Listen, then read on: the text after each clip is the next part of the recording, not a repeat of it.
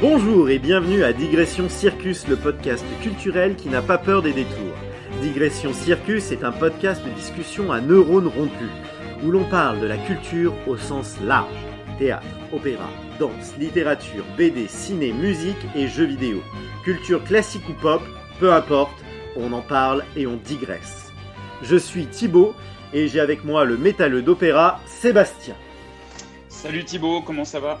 Eh ben écoute, ça va bien, ça va bien. Euh, j'ai enregistré des chansons il y a quelques jours là pour un musée, pour une exposition dans un musée. C'était très chouette à faire.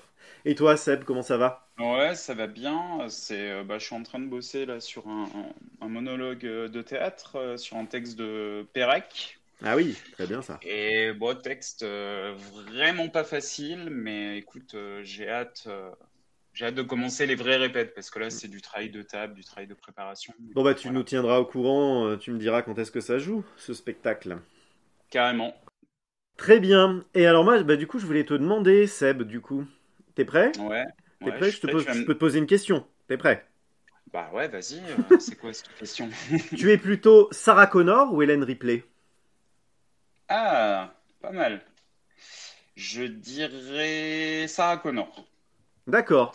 Et pourquoi? Parce que j'ai plus d'affinité avec la franchise euh, Terminator Pourtant, il y a plus de bons films chez Alien que chez Terminator. On est d'accord, mais euh, Terminator 2, pour moi, ça reste quand même euh, une des, euh, un, un grand Ah souvenir bah, de oui. cinéma. Je me rappelle, j'étais allé le voir avec des potes euh, à la sortie. C'était la furie. T'avais quoi, dans le 14, 14 ou 15 ans, c'est ça? Quand c'est sorti Ouais, un truc du style. Et puis, euh, dès qu'il y avait le Guns N' Roses euh, qui pétait à l'écran, mais tout le monde était en transe parce que c'était euh, la fameuse période où Guns N' Roses était sur le toit Eh oui. du monde. Un peu avant que Nirvana déboule et foute la merde, entre guillemets, tu vois ce que je veux dire. Ouais, ça a calmé des, certaines ardeurs, on va dire. Voilà, mais non, ouais, Sarah Connor et puis Linda Hamilton. Et j'a- euh, Linda Hamilton, ouais, c'est une actrice que j'aimerais beaucoup revoir parce que euh, elle, elle est, à, à l'heure où on est, où on parle beaucoup de personnages féminins forts et tout ça, je trouve que le personnage de Sarah Connor c'en est un Ah bah tu m'étonnes. qui était, qui était vraiment intéressant, très bien incarné. euh, mais en même temps, euh, Sigourney Weaver dans Alien, elle est, elle est top aussi. Là, on a quand même deux icônes euh, de personnages féminins ultra badass. Ouais. C'est, euh, tu peux difficilement faire plus badass que, que ces deux persos, quoi. C'est clair. Mais ouais, je sais pas, euh, Linda Hamilton avec son petit Marcel Blanc dans, euh, dans Terminator 2. Et alors, je suis pas en train de, de dire, euh, parler de, elle était sexy et c'était excitant, tout ça. Et pas faire mon, mon blaireau de base. Tu fais pas ton vieux réac? Non, non, mais, mais c'est juste, je sais pas.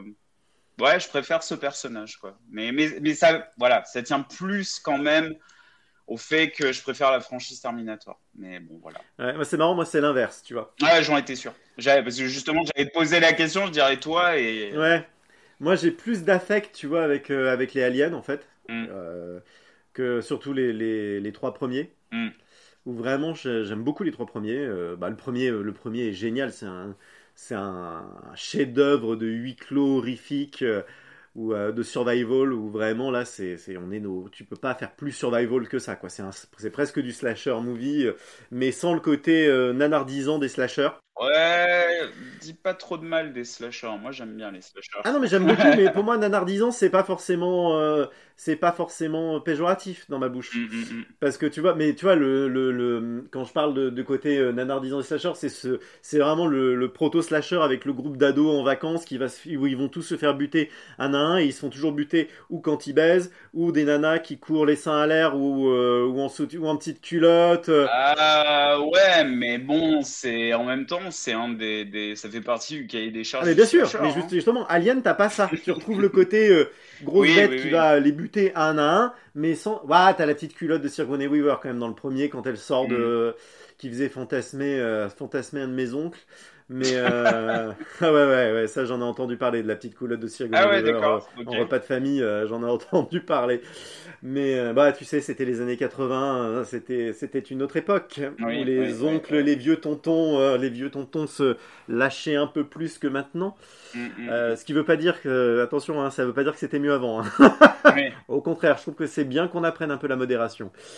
Mais, euh, mais ouais, je trouve que le premier, le premier, tu vois, est un vrai chef-d'œuvre de, ouais, de, de, de, huis clos horrifique. Il y a une tension, il y a un, un truc, inc- ouais, c'est génial. Enfin, c'est, euh, euh, Ridley Scott à son meilleur.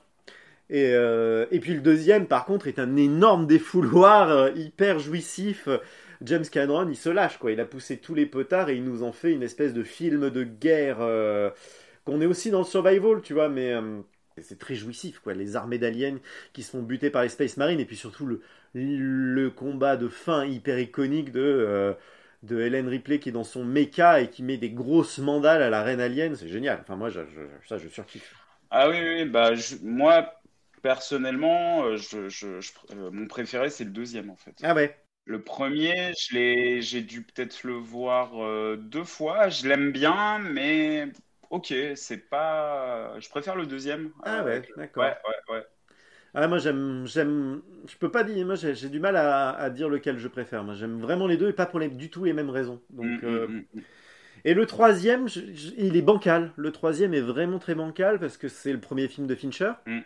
Bah, son premier euh, gros blockbuster en tout cas. Et tu sens qu'il y a un peu entre ce que lui voulait faire et ce que le studio lui a imposé, tu sens que ça matche pas. Tu sens que c'est un film imparfait, qu'il y a un peu des problèmes de, production. Il y a un petit, tu sens qu'il y a une, euh, que ça lutte entre le réal et la prod. Il y a des choses un peu bizarres au niveau du montage, au niveau de la structure narrative. Et la Director's Cut est presque encore pire que euh, la version ciné d'origine. Tu sens vraiment que c'est difficile. C'est un film qui est difficile, qui a des problèmes. Mais je l'aime bien. Peut-être parce que c'est le, premier que j'ai vu au cinéma. Parce que pour les deux premiers, j'étais un peu jeune. Mes parents m'avaient pas emmené. Ah, j'étais un peu trop jeune à l'époque, tu vois. Enfin, d'ailleurs, le premier, euh, il est quoi? C'est 1980 ou 79 Un truc comme ça C'est. euh, je sais plus, c'est fin des années 70, début des années 80, donc j'étais pas né. Moi, je suis né en 80, donc c'était vraiment au moment de ma naissance. Et je crois que le deuxième doit être euh, milieu des années 80 ou fin des années 80, où j'étais encore un peu trop petit. Oui, alors le, le premier c'est 79, Ouais, c'est ça, le Alien le retour c'est 86, Ouais, le 3 j'avais c'est cinq ans. 92 et Alien la résurrection c'est 97. Et ben voilà, le premier que j'ai vu, c'est en 92 au cinéma, c'était le 3, j'avais 11 ans. Ouais. J'allais avoir 12 ans, c'était peu de temps avant mes 12 ans, parce que je suis de la fin de l'année. Ouais. Et, euh, et mes parents m'avaient emmené le voir, et c'est la première fois que j'allais voir un film d'horreur, tu vois, avec des gros R guillemets, euh, que j'allais voir ça au cinéma, et, euh, et c'était un énorme kiff d'être allé voir ça avec mes parents, c'était un, un film d'adulte, tu vois, que j'allais au cinéma voir ça, c'était... Ouais, non, c'était... Le 3, il m'a marqué pour ça, tu vois, c'est plus une Madeleine de Proust, le 3, pour moi, que vraiment les qualités objectives. Mais Terminator 2 m'a aussi marqué, parce que c'est, j'étais allé le voir, c'était après la même période, et je suis allé le voir au cinéma aussi, et que j'avais vraiment aimé. Et euh, c'était une grosse claque. Par... Terminator 2, tu vois, c'est la première VHS que j'ai eue. Ok. Parce qu'avec mes parents, on a eu un magnétoscope assez tard, et, euh, et la première VHS qu'on avait achetée, c'était Terminator 2. Et je l'ai rincé. Terminator 2, euh, ouais, moi le grand souvenir c'était le, bah forcément le, le T-1000 euh, avec Mm. Robert Patrick là qui est en métal liquide, euh, qui est super flippant et euh, ça c'est. Puis au niveau effets spéciaux, c'est ce qui est étonnant, c'est que même euh, tu le regardes encore aujourd'hui, ça, ça marche. Ouais, ça marche, même si ça a vieilli quand même. Les, les transformations en T1000. Ça a vieilli, mais c'est pas. C'est pas de l'ordre, tu vois, euh, comme on pourrait dire, du, du... si on fait une comparaison avec les jeux vidéo entre euh, le- les jeux en pixel art et puis les premiers jeux en 3D du style euh, PlayStation 1 où là euh, c'est plus possible, tu vois. Ah bah non, les jeux PlayStation 1, c'est plus possible. Autant le pixel art, ça a bien vieilli, autant les PlayStation 1, euh, c'est dégueu. Mais, mais du coup là tu m'as donné envie euh, de revoir euh, Terminator 2 et Alien 2, tu vois. Ouais, bah, c'est des classiques, hein, ça fait toujours bien. Mais, mais ouais, j'ai plus d'affect au final avec la série Alien. Et le personnage d'Hélène Ripley me touche plus, je crois, le parcours du personnage que celui de Sarah Connor. Mm. À peu de choses, hein, parce que mm, j'aime mm, beaucoup Sarah Connor aussi, mais euh, il y, a, il y a un côté tragique dans le parcours d'Hélène Ripley qui me, qui me touche. euh, qui me touche. Ok, Mais voilà. très bien. Voilà, voilà. Je peux te poser une question? Ah bah évidemment. Alors, euh, Nico Bellic ou Tommy Versetti Attends, Tommy Versetti, c'est quoi? C'est c'était dans le c'est Vice City, c'est ça? C'est ça. Nico Bellic, c'est GTA 4, on est d'accord. On est d'accord. Oh bah Nico Bellic. Ok, pourquoi? Parce que Vice City, je l'ai pas vraiment fait. Ah, d'accord. En fait. Ok. C'est un de mes angles morts dans les jeux de la série GTA, c'est-à-dire que je l'ai pas fait à l'époque quand il était sorti, parce qu'à l'époque j'étais anti GTA quand il est sorti. T'étais anti GTA Bah tu vois, euh, ouais, ouais, GTA, GTA 3 et GTA Vice City, pour moi c'était des jeux de cons. ah ouais C'était des jeux de, où tu fais n'importe quoi, tu butes des flics et puis ouais c'est tout pourri, ça m'intéresse pas, un truc. Euh, ouais, il n'y a pas de vrai scénario, tu fais n'importe quoi. Pour moi, c'était ça. Alors j'avais tort, hein, on est bien d'accord. Mm. Et c'est euh, San Andreas qui m'a fait basculer dans, dans GTA, donc celui d'après. Où d'un coup, toi, t'étais à fond sur euh, Vice City et sur San Andreas. Mm. Et, euh, et, du coup, tu m'avais prêté San Andreas et, euh, euh, j'y allais un peu reculon. Mmh. Et en fait, San Andreas, j'ai pris une énorme claque. J'ai pris une énormissime claque où vraiment, euh, tu vois, tu m'aurais posé la question CG, CG de San Andreas et Nico Bellic, j'aurais eu plus de mal à, répondre. Ah ok. parce que CG, San Andreas, je l'ai retourné dans tous les sens et mmh, vraiment mmh, j'ai adoré. Et du coup, je les ai fait après coup. J'étais à 3 et j'étais à Vice City. Et c'était au moment de la sortie de Je les ai fait un peu tard, du coup, dans la vie de la PlayStation 2. C'était un peu au moment de, l'arrivée de la PlayStation 3. Et du coup, c'était un peu dur de retourner sur les jeux PlayStation 2. Du coup, je les ai pas fait en, entier, ni GTA 3, ni, euh, ni Vice City. Je sais pas, GTA 3, j'ai dû faire une trentaine d'heures dessus, 20 heures. Et Vice City, j'ai dû faire, ouais, 10, 15, 20 heures, un truc comme ça. Je suis pas allé au bout. Ok. Parce que très vite arrivé GTA 4 et je suis basculé à GTA 4 et et c'était dur au moment de la l'évolution graphique entre la PlayStation 2 et la PlayStation 3 était encore assez significative à l'époque et c'était un peu dur de revenir en arrière euh, graphiquement et dans la jouabilité parce que les premiers GTA 3D ils sont au niveau de la jouabilité ils sont un peu un peu rustiques il hein, faut quand même dire ce qui est hein. c'est euh, les conduites de bagnole et tout il y a quand même c'est un peu ça glisse quoi. C'est pas, c'est pas encore bien fluide. Hein. On est d'accord. Il y a vraiment un pas qui s'est fait avec GTA 4 et surtout avec GTA 5 où là d'un coup GTA 5, ok, là il s'est passé un truc euh, au niveau de la jouabilité. Ça y est, ils ont trouvé le truc. Euh, et, GTA 5 a pas trop vieilli au niveau de la jouabilité. Mais même le 4, hein, les fusillades du 4, euh, tu rejoues maintenant. Je l'avais relancé il y a quelques années. Le 4, non, ça pique un peu. Hein. Ah ouais. Ouais, ça pique un peu. Mais, euh, mais Vice City, ouais, Vice City, j'avais trouvé l'univers super, l'histoire, je l'ai trouvé très chouette, mais c'est vraiment le gameplay qui avait évolué sur les autres jeux et du coup j'avais du mal à y revenir euh, au niveau du gameplay. Parce que je l'ai pas fait, je l'ai pas fait au bon moment. Ouais, je comprends. Et toi, c'est plutôt lequel du coup? Pour euh, l'écriture globale du jeu, euh, je dirais GTA 4. Enfin, ce que j'ai beaucoup aimé dans GTA 4, c'est le côté euh, dépressif, mélancolique. Tu sais que moi, j'aime beaucoup les trucs un peu, un peu dark, tu vois, tout ça. Ouais, c'est ton côté émo. C'est mon côté émo, va te faire voir. j'ai jamais écouté Tokyo Hotel. après Ouais, il y a le, le, le, et puis t'as quand même bon le j'aime beaucoup l'humour dans, dans les GTA en, règle générale et pour le coup euh, dans Vice City ça c'était top. T'avais ah bah euh, avais vraiment des trucs euh, à pisser de rire et tout ça quoi. Mais au niveau du personnage je trouve que comme figure de gangster Nico Bellic est beaucoup plus intéressant car plus plus atypique en fait Ouais, et puis je trouve les thématiques abordées dans GTA 4 un peu plus fortes que celles de Vice City. Oui, voilà. Le côté où c'est un immigré qui débarque et du coup, comment est-ce que tu, euh, dans cette Amérique moderne, comment est-ce que le, rêve américain existe encore ou pas Et qu'en fait, le rêve américain est plus un cauchemar américain en fait. Oui, voilà. Et ce que je trouve euh, super intéressant euh, avec le personnage de Nico Bellic, en fait, c'est. alors, je sais pas si c'est une volonté de Rockstar. Par rapport au personnage, il y a, y a, énormément de hors-champ en fait. Ouais, ça, oui, oui c'est vrai, j'avais c'est qu'on sait qu'il donc vient de qu'il a fait la guerre euh, comment, euh, dans les Balkans. Dans les Balkans, qu'il est serbe. Euh, on sait que c'est un ancien militaire, mais voilà, on le sait, mais c'est jamais. je pense que le truc qui aurait été un peu un peu pourri, c'est de faire des espèces de flashbacks, tu vois, en Europe où Alors que là, le mec, voilà, on sait, il déboule et il est un peu paumé. Et d'ailleurs, c'est marrant, bah là, ça me fait penser que mais je dirais plus tard par rapport à la, séquence qu'on aura appris, qui me fait penser à beaucoup au personnage principal de l'œuvre dont on parlera après plus longuement. Ah oui, pas faux. Ah tu vois ce que je veux dire Je vois bien, ouais. pas ce que je veux dire On en parlera après, effectivement, mais pas faux. On en parlera après. Et ouais, il y a quelque chose assez amer dans GTA 4. Mhm. Même la fin du jeu, il y a un truc. En fait, ces personnages, ils peuvent pas gagner, en fait. Non. Le rêve, comme tu as dit, le rêve américain, en fait, c'est bon, on sait surtout depuis ces les dernières, ces dernières années que le rêve américain, c'était surtout dans les années 80, et puis que c'était surtout du, du marketing ou une espèce de d'idéal euh, que peu de gens euh, ont pu atteindre, mais en plus, euh, qu'est-ce que c'est exactement le rêve américain, quoi, au final Ah oui, oui, bien sûr. Après, le, la figure de Tommy Vercetti, bah, elle est plus classique parce qu'à l'époque, GTA, il s'inspirait beaucoup de, des films de Scorsese, de. de... C'est très et puis c'est très Scarface en fait. Je veux dire, sa, sa maison à Tommy Vercetti que tu, as, que tu as, plus tard dans le jeu, c'est la même que, euh, que le mec de, de, de mm, Scarface. Mm, mm. Comment il s'appelle déjà le personnage dans Scarface? Tony Montana, cabron Ah, mais bien sûr, Tony Montana, bien sûr. Et c'est exactement la même baraque que dans la scène euh, finale euh, de, Scarface. La fin du jeu, c'est la scène finale de Scarface. Très bien, écoute, super.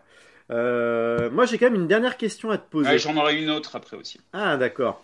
Moi, j'ai une question, du coup, c'est si tu pars demain sur une île déserte et tu n'as le droit d'emmener qu'un seul jeu vidéo, tu prends lequel avec toi? Oh On va dire que toutes les consoles peuvent être portables, hein, peu importe, hein, tu vois, euh, pas spécialement console portable. Ça peut être un jeu PC, euh, n'importe quelle machine de salon. Oui, oui, bien sûr. Bon, bah, je pense que tu connais ma réponse. Ah, je sais pas trop, j'hésite entre deux ou trois. Vas-y. Euh, Elden Ring. Elden Ring. Ouais, ah ouais. Ouais, ouais, ouais. D'accord. Et pas The Witcher 3 parce que. bah, j'hésitais un peu entre les deux dans ta réponse et puis je me ou alors je me disais peut-être qu'il va botter en touche et il va me sortir un, World of Warcraft. Ah non non non non du tout du tout. Non, non, non, non, même si j'ai beaucoup joué, euh, non, non. Non, Elden. Alors, bah, bien sûr, avant Elden Ring, je t'aurais répondu The Witcher 3. Ouais. Mais depuis Elden Ring, euh, qui est enfin qui dans mon panthéon personnel des jeux vidéo, il est passé euh, devant tout le reste. C'est ah ouais. Ouais, vraiment, vraiment. Euh. Ah oui, ça y est, il est passé numéro 1 de ta liste des meilleurs jeux ever. Ah oui, devant Silent Hill 2, devant euh, Zelda Link to the Past, devant ah Baldur's Gate, devant, devant tout, oui, oui. Et pourquoi, pourquoi Elden Ring? Bah déjà, bah, bah, comme tu le sais, euh, on bon, le jeu on l'a tous les deux fini, mais c'est un jeu où je pense que tu peux te, tu peux te perdre dedans à l'infini. Mm. Tu peux recommencer des parties avec 18 milliards de bits différents, donc du coup tu joues différemment. Oui, oui, oui. Euh, en plus, au niveau du lore et du scénario, avec cette espèce de narration à trous, bah, tu as toujours un truc euh, à découvrir ou alors à te dire ah ben moi je pensais que c'était plutôt ça et puis ah mais en fait il y a ce truc que j'avais pas vu dans mon premier run ou dans mon deuxième run euh. donc ouais je pense que ouais Elden Ring sans hésiter ouais il y a un côté aussi un peu gameplay émergent où tu peux te faire des challenges tu peux te tu peux te faire plein de choses qui fait que tu peux créer ton presque ta propre manière de jouer ta propre manière d'appréhender le monde ta propre histoire Ouais, enfin, puis moi, ouais, vraiment, ça a été une, une claque, euh, ce jeu. Euh, c'est, ouais, ouais. J'y rejouerai. Euh, de... Enfin, j'attends, j'attends grandement les DLC. Hein, si, j'espère que vraiment ils vont en faire. Mais ouais, non, c'est. Moi, je suis pas sûr qu'ils sortent un DLC. Ah ouais, t'es pas sûr? Ah non, moi, je suis pas sûr. Ça, même, ça, même, ça me surprendrait en fait, en fait, au final. Ah ouais, pourquoi? Pourquoi? Parce que je trouve que le jeu, il se tient au niveau de l'équilibrage global et de ce qu'il raconte et de la map et de... surtout du rapport au monde, il se tient bien il se tient vraiment mm. bien. Et que de rajouter du en plus, du. Euh, je vois pas ce qu'ils peuvent raconter de plus sans repartir dans un autre jeu complet. Tu vois ce que je veux dire? Mm. Ou alors ça serait un truc genre une zone avec un peu en mode boss rush et avec juste des boss encore plus difficiles que ce qu'il y a dans le jeu. Et là, moi, ça, ça m'intéresserait pas en fait.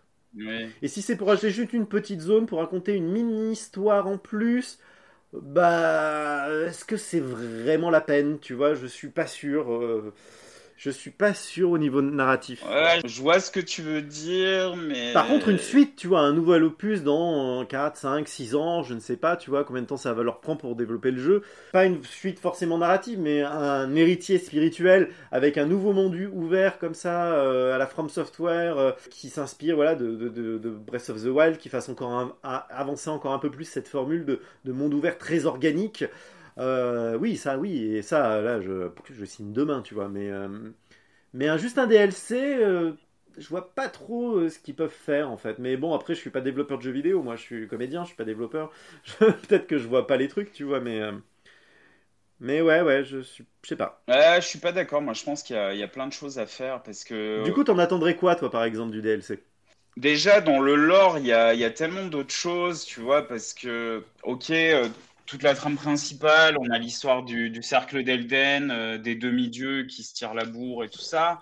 Et à la fin, il y a le, bah, la bête, désolé pour le spoil, mais bon, là, je pense que c'est bon. Le, avec la bête d'Elden, on a une espèce d'entité cosmique euh, à, la, à la Lovecraft, euh, tout ça.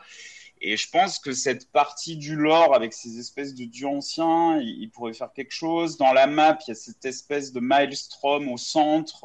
Enfin, je sais pas, il y a je pense qu'il y aurait des trucs à faire sans que ce soit anecdotique. Enfin, je fais assez confiance à Miyazaki euh, pour qu'il puisse nous sortir un, truc bien. Après, effectivement, là, il y avait eu euh, des, des, des youtubeurs et des internautes qui, qui, se posaient la question, mais il y a ces espèces de, de grosses arènes. Par ah contre, s'ils nous font un truc, arène de gladiateurs avec 40 boss euh, à désinguer en une heure, ouais, bon, ça serait très décevant, effectivement. Mais je sais pas, moi, le From Software, même pour étant un fan très récent, comme tu le sais, je, je leur fais confiance. un, jour, il faudra qu'on se parle un peu plus sérieusement de From Software quand même. Il y, a des choses il y en a des choses à digresser, je pense, sur, euh, sur, euh, sur euh, digresser et dégraisser sur From Software. C'est clair. alors, je te pose ma question. Vas-y, vas-y. John Kreese ou Terry Silver?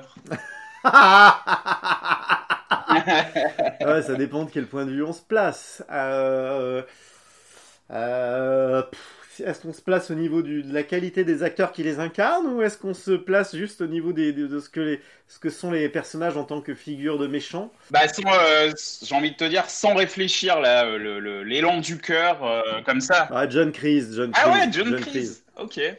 Ouais.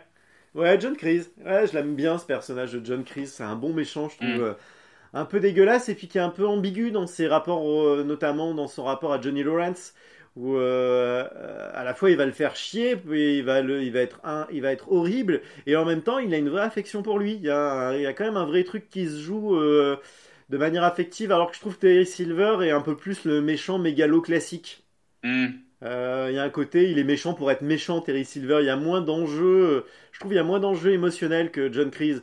John Kreese, ils l'ont bien développé dans Cobra Kai avec les petits flashbacks sur euh, avant le Vietnam, le Vietnam, où du mm. coup on voit euh, l'évolution de ce, mec qui était un peu introverti, qui était amoureux d'une nana, qui s'est qui s'est retrouvé à faire le Vietnam, qui s'est transformé un peu en monstre pendant le Vietnam, qui du coup quand il revient est complètement déraciné. C'est des figures hyper classiques, euh, c'est des tropes hyper classiques du cinéma américain, mais mais ça fonctionne bien. Et le rapport à, à Johnny Lawrence, qui est un peu son son fils euh, d'affection, enfin de cœur, tu vois. Euh, mm. Je trouve euh, et qui en même temps, lui, c'est un c'est un père à l'ancienne, un peu tyran, tu vois. C'est comme Kratos avec Arceus dans le dernier, pas Arceus, qu'est-ce que je dis, Atreus dans le dernier God of War où où Kratos c'est un père à l'ancienne, quoi. C'est le patriarcat absolu avec No boy tu vois, où euh, d'ailleurs il y avait eu plein de débats euh, au niveau au moment de la sortie du God of War euh, de 2018 mhm. où les gens disaient oui quand même ce que ça raconte sur la parentalité c'est pas top. Oui mais enfin c'est Kratos, on parle du dieu de la guerre, on parle pas de c'est sûr qu'il va pas il a, il a pas acheté des manuels Montessori quoi, je veux dire on est d'accord. Hein. non mais je veux dire à un moment donné faut replacer dans un contexte. Oui ce que ça raconte sur la parentalité c'est dégueulasse mais God of War n'est pas un cours sur la parentalité. Oui. Si tu te bases sur God of War pour euh, gérer tes enfants, c'est que tu as un vrai problème. ouais, c'est clair. Mais mm. je trouve que c'est vraiment un faux débat là. C'est un mélange personnage et volonté des auteurs. Enfin, tu vois, les mm, auteurs, ils n'ont mm, aucune volonté à nous expliquer comment élever un enfant. Hein. Par contre, ils ont une volonté de nous expliquer comment Kratos élève son enfant. Quoi que ça serait drôle, euh, je sais pas, une série, un film ou un, spin-off du jeu où euh, Kratos euh, apprendrait la communication non violente. bah ça, ça ferait une, ça pour un YouTuber qui fait des petites vidéos sketch, ça serait une, ça peut être une très bonne idée de, de vidéo sketch pour YouTube. Ouais. là, Atreus, écoute, alors si j'ai bien compris ce que tu m'exprimes lorsque je t'ai dit de, de te renforcer, excuse-moi j'ai peut-être été trop violent avec toi, effectivement, mais il y avait le troll à côté qu'il fallait que je désingue. ça serait, euh, assez, assez, drôle. Ah ouais, ça, ça, serait très drôle, ouais. Ça serait très... Mais ça, je verrais bien les mecs, tu sais, euh, ah, comment ils s'appellent déjà Ceux qui ont fait les, les Soul Logic. Ah oui. Euh... Ah, oui, enfin, oui, je vois, mais j'ai oublié leur Sur nom. YouTube, c'est toi qui m'avais conseillé leur chaîne. Ouais, ouais, ouais. Et, et, qui font justement, alors je il faudra qu'on retrouve leur nom, mais Ouais, ils font des, des, vidéos parodiques autour de l'univers geek et de l'univers du jeu vidéo. Ils ont fait euh, des vidéos parodiques sur euh, qui s'appellent Soul Logic. Si vous tapez Soul Logic sur YouTube, euh, je pense que tu retrouves. ils ont fait Soul Logic, ils ont fait sur The Witcher 3, ils ont fait sur Red Dead Red Dead 2. Enfin voilà, ils en ont fait, ils ont fait pas mal d'univers. Ah, et je les verrais bien faire ça sur Kratos. je pense que ça serait. En plus, ils sont assez fins dans l'humour, à décaler les choses. Je pense que ça irait bien. C'est euh, la chaîne, c'est Viva la Dirt League. Voilà. Mm. Ouais, ça, ça c'est ça c'est de la bonne, ça c'est assez rigolo, ils sont bien. Par contre, c'est que en anglais, pas sous-titré en français, mais euh, mais euh, mais c'est pas d'anglais très difficile. Ça se comprend assez bien. Oui, oui, Mais oui, là donc au final, ouais, John John Cleese, ouais, ouais. Eh ben moi, ça serait Terry Silver. Alors pourquoi Ça m'intéresse? Bah parce que quand j'ai, bah, bah, étant gamin, euh, j'adorais les Karate Kids euh, et d'ailleurs c'est comme beaucoup euh, d'ados de l'époque, c'est comme ça que je, grâce ou à cause de Karate Kid, des films de Van Damme, de Bruce Lee, que je me suis mis au karaté. Oui, bah j'ai fait exactement la même chose. Terry Silver, il me terrifiait en fait. je le trouvais très flippant avec ce côté pervers, mais en fait manipulateur en fait. Ok. Alors que Chris, il est beaucoup plus, euh, comment dire, assez clair dans ses intentions, alors que Terry Silver, euh, bon, même si on sait, nous, en tant que spectateurs, quand on regarde euh, Karate Kid 2, que il est en train de manipuler Daniel. Mm. Mais je sais pas, et puis il est grand avec son catogan, les cheveux longs noirs. C'est peut-être ça qui m'a donné envie d'aller d'écouter du métal. Il est super kitsch dans son look, quoi. Ah ouais, il est super kitsch, mais euh, moi je le trouvais stylé. Et puis là, dans, Cobra Kai, euh, ouais, je l'aime bien. L'acteur, je l'aime bien, quoi. Enfin, je sais pas, euh, il a une bonne tête. Mais Cobra Kai, quand même, qu'est-ce que c'est drôle, quoi les mecs ils se prennent la tête comme si c'était euh, ils étaient en train de se battre pour sauver l'univers alors que c'est juste pour un titre de putain de champion de, quartier quoi de karaté de, de, régional quoi. C'est comme si les mecs ils se battaient pour être euh, champion de la Drôme quoi. Ouais, non mais c'est clair c'est c'est mais c'est très drôle c'est très très drôle. Et puis les tous les vieux là ils savent pas donner un seul coup à peu près crédible. C'est euh, très très drôle. Ouais moi je trouve mais ça, pour moi ça fait vraiment partie du charme ah oui, oui, non, mais je suis entièrement d'accord. Hein. Moi, le, dès qu'il y a une saison de Cobra Kai qui sort, euh, je, la binge euh, ah un jour. Euh, mais, mais c'est vrai que je trouve ça drôle. oui, il y a 30 ans, je me suis pris un coup de pied de la grue et j'ai perdu le tournoi du quartier. Et du coup, j'ai un stress post-traumatique et j'ai raté ma vie à cause de Daniel Larusso et tout. Ouais, non, mais c'est super drôle, quoi. Et puis Daniel Larusso, enfin, dans la première saison, mais euh, qui se la pète grave parce qu'il a gagné un tournoi de karaté deux fois quand il était ado. et c'est vraiment le tournoi du village, quoi. Enfin, c'est. Euh, le mec, il est champion de karaté de Villeurbanne, tu vois, et, il se la, il se la raque, mais comme pas possible. Il se fait appeler le champion. Enfin, c'est c'est n'importe quoi. Mais, mais c'est très drôle. Mais le, le truc que j'ai trouvé très drôle dans la dernière saison, euh, bon, c'est un petit spoil léger. Euh, c'est quand euh, il y a toute la, cette partie qui est très dispensable quand tu as Johnny et Miguel qui sont au Mexique. Là. Ouais, ça, ils en font rien, c'est très dommage. Voilà, mais le, la, la, partie où ils arrivent à défoncer un champion de MMA, tu es là, tu fais ouais. ah oui, non, ouais, les gars. mais bon, euh, bref, c'est, il y a un côté euh, ouais cheesy mais euh, attachant quoi. C'est ce qui fait le charme de la série. Ah ouais, ouais complètement. complètement. Et puis c'est une série. Enfin, pareil, il faudra qu'on en discute, qu'on prenne le temps d'en discuter vraiment, hein, peut-être un jour de Cobra Kai, mais ce qui est. Moi, ce que j'adore, c'est que c'est hyper généreux. Hyper mm. généreux. Tu mm. sens une vraie, une vraie générosité du, du des, des showrunners et un amour des showrunners pour le shonen manga. Les mecs, c'est du shonen, ils nous écrivent du shonen.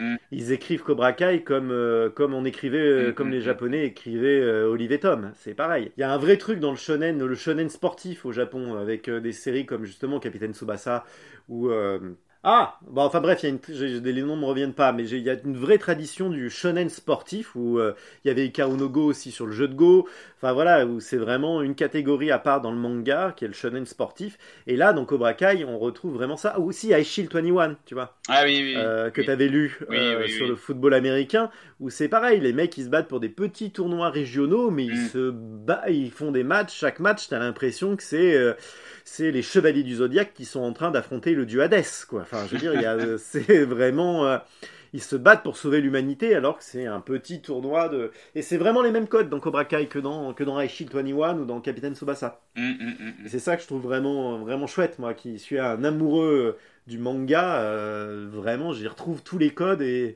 et ouais, je trouve ça très, très, très, très chouette. Bref. Ça serait bien qu'on parle d'une chose où je trouve que les gens n'en parlent pas assez. Mais je suis entièrement d'accord avec toi ça serait bien quand même qu'on parle d'une série australienne, mm. quand même qui est assez, assez étonnante mm. et assez originale. Et, qui date de, 2018. Le showrunner, c'est Rachel Smith. Non, pardon, qu'est-ce que je dis? C'est le nom du personnage. le showrunner, c'est Scott Ryan. Voilà, je mélange le personnage et, l'acteur, excuse-moi. Donc Scott Ryan, qui est le showrunner et l'acteur principal de cette série. Et cette mm. série, c'est Mr. In Between. Tell us a little bit about why you're here. My name is Ray. I'm 40. Got a kid. Divorced. Do you think that you've got an anger problem? No. Okay. Birds flying high.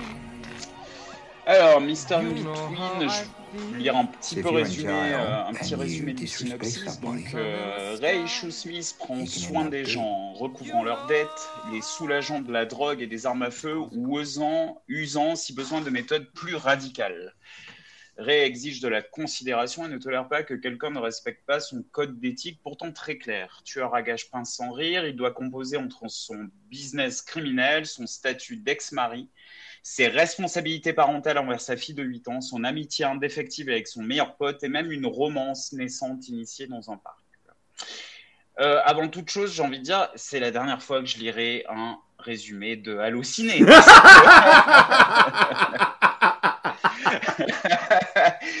Parce que c'est moi j'aurais lu le résumé à l'époque euh, en étant intéressé par la série. La série je l'aurais pas regardée en fait. Hein. Exactement. Euh, on est d'accord. Hein.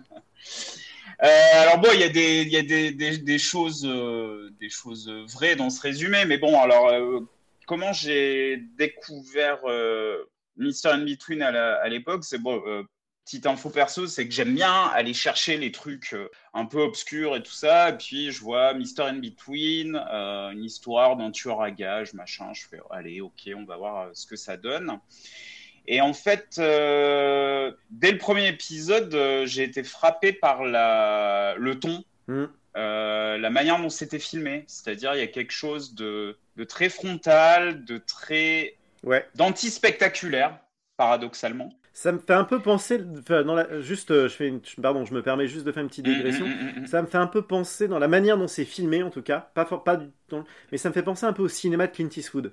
Ah ouais. Ouais, tu vois ce côté justement un peu, on fait pas d'effet de mise en scène. Ah, tu veux dire, euh, oui, je vois ce que tu veux dire. On laisse la place aux acteurs et on fait pas trop d'effets de caméra, de travelling inutile, de choses, de grues, de drones ou non, on est sur un truc très frontal, presque la caméra, elle est presque, tu, sens presque le trépied de la caméra. Ouais, alors oui, je vois ce que tu veux dire, mais c'est vrai qu'à propos de, Clint Eastwood, on, le qualifie euh, de cinéaste classique. Oui. Et, pour beaucoup de personnes, euh, j'ai l'impression que c'est un peu péjoratif euh, dans leur bouche euh, de dire ça. Ouais, pas pour moi. Et pour moi, pas du tout. Ouais, moi non plus. Parce que effectivement, dans le, le classicisme, ouais, il peut y avoir des trucs euh, plan-plan et pas intéressants, mais euh, chez Eastwood, euh, je trouve ça plutôt intéressant. Bah alors, pour rebondir sur ce que tu dis, moi, je, au niveau du ton et, là, plutôt au niveau cinématographique, même si bon, c'est une série, moi, moi, je trouve que ça se rapproche plus des frères Cohen, en fait. Ah oui, oui, oui, oui, aussi, oui. Moi, je parlais vraiment de la manière de poser la caméra, mais effectivement, dans, dans le ton et dans l'univers, c'est plus proche des frères Cohen que du Clint Eastwood. Tout à fait. C'est-à-dire qu'il y a une espèce, euh, effectivement, d'humour pince sans rire, de trucs un peu euh, décontractés euh, et, et, enfin humour pince sans rire mais aussi humour absurde des fois euh, avec des où t'as Ray qui est là qui, qui, se retrouve bah in between parce que c'est vraiment Mister in between enfin pour moi c'est Mister j'ai le cul entre deux chaises en permanence et, et en fait donc lui il est tueur à gage mais c'est pas ce que j'aime aussi c'est le, le, tueur à gage du quartier en fait oui. c'est pas on n'est pas quand je parlais de dans que je trouve que c'est anti-spectaculaire. On n'est pas dans le, tueur à gage, euh, le meilleur euh, de l'univers et qui se retrouve dans des complots mondiaux avec euh, une, des sociétés secrètes ou des trucs machin. Non, non, le mec, c'est son job. Alors, il doit aller récupérer du fric et des petites sommes, machin, et puis... Bah, c'est sûr que c'est pas City Hunter, ni Jack Bauer. Oui, voilà. Et, c'est ce que j'ai aimé. Et après, la chose qui m'avait frappé, c'est-à-dire, je regarde le premier épisode, et puis, en général, vis-à-vis de ce genre de série, on s'attend à ce que ce soit des épisodes euh, plutôt de 45-50 minutes. Et là, au bout de 25 minutes, épisode terminé, j'ai fait Eh merde, qu'est-ce qui se passe?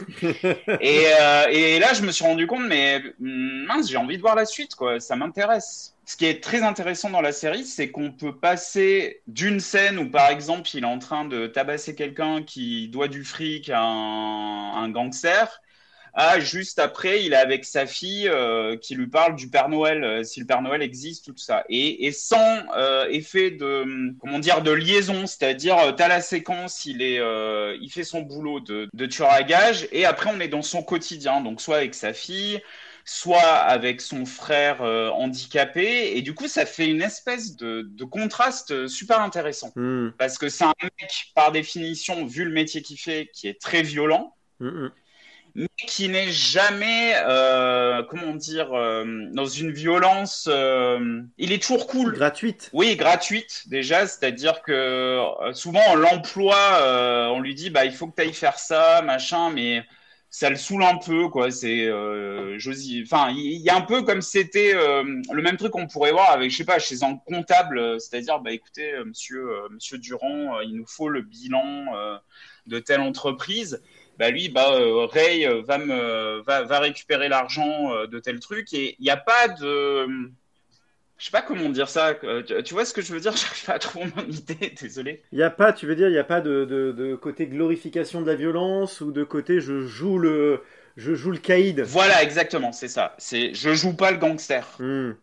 On n'est pas dans, euh, même si j'adore euh, tous ces trucs-là, on n'est pas dans les affranchis, on n'est pas dans le ouais, Non, là, c'est vraiment, mais le, le, le, fixeur, le l'homme de main. en fait, quand tu le vois dans sa manière d'être, le mec il pourrait être aussi bien plombier que charcutier, que. Enfin, tu vois, tu, dans sa manière d'être, on se dit pas du tout le personnage, tiens, le mec il joue un tueur. Mm. Non, non, le mec c'est un mec lambda, quoi. Il a une tête lambda, il a une manière de jouer lambda. Euh, très bien, hein. enfin, c'est pas quand je dis manière de jouer lambda, ça veut pas dire que l'acteur joue euh, de manière banale. Hein. Mm. Le mec est très très bon, hein. c'est un superbe acteur le personnage pourrait être, euh, si on le voit sur une scène où il n'est pas en train de buter quelqu'un, on pourrait dire, tiens, la minute d'après, il va aller mm, mm, mm, réparer une plomberie. Et euh, ce que je trouve aussi euh, très intéressant, c'est que en filigrane, tout au long de la série, il y a une réflexion autour de la violence.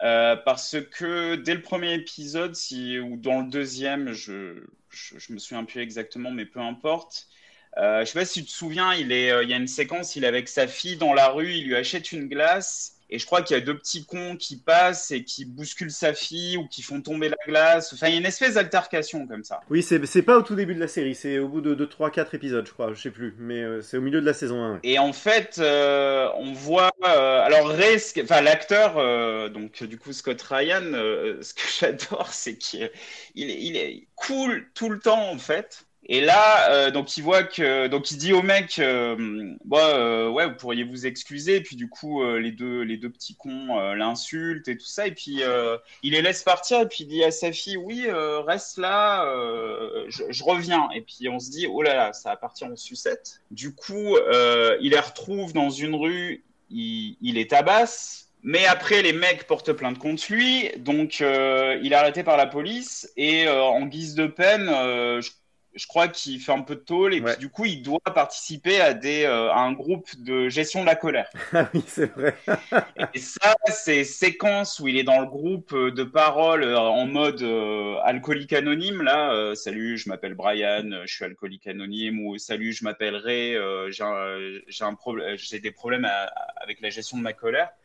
Et là, il se retrouve avec des mecs qui qui battent leurs femmes avec des mecs qui battent leurs femmes et tout ça. Alors Ray, il a quand même ce, ce truc, cette espèce de code d'honneur du gangster où on, on bat pas sa femme, où on, alors on fait des trucs horribles, mais on bat pas sa femme. En fait, on fait des trucs horribles pour le boulot. C'est très distancié, c'est très. Euh, c'est-à-dire que dans la vie, il fera pas des trucs horribles. Il fera des trucs horribles aux gens qui vont le faire chier. Oui, voilà. Ou, ou alors dans son travail, parce que c'est un travail. Il le prend vraiment comme un travail.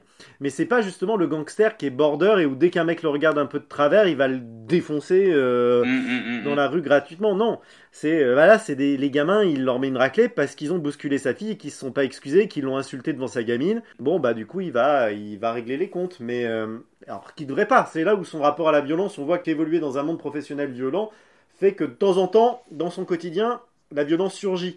Mais mais c'est pas c'est pas c'est pas quelque chose de euh, caractérisant. Enfin on sent que le personnage est, est pas foncièrement mauvais. Oui c'est ça c'est ça qui est intéressant. Il est ambigu. Et c'est en ça où le titre est très bien, Mister In Between. Il y a vraiment cette. Parce qu'avec ses proches, il est très prévenant, il est très bienveillant, et c'est pas, c'est pas simulé, c'est une vraie bienveillance. Il, est vraiment avec sa fille, il aime vraiment sa fille, il est vraiment bien avec sa fille, même avec son ex-femme qui le fait chier. Il prend sur lui, il est reste zen, il reste cool. Euh, son frère qui est handicapé, il s'en occupe très bien aussi, il est présent, mm. tout ça. Avec ses potes, mm, mm, il, est vraiment présent avec ses amis aussi.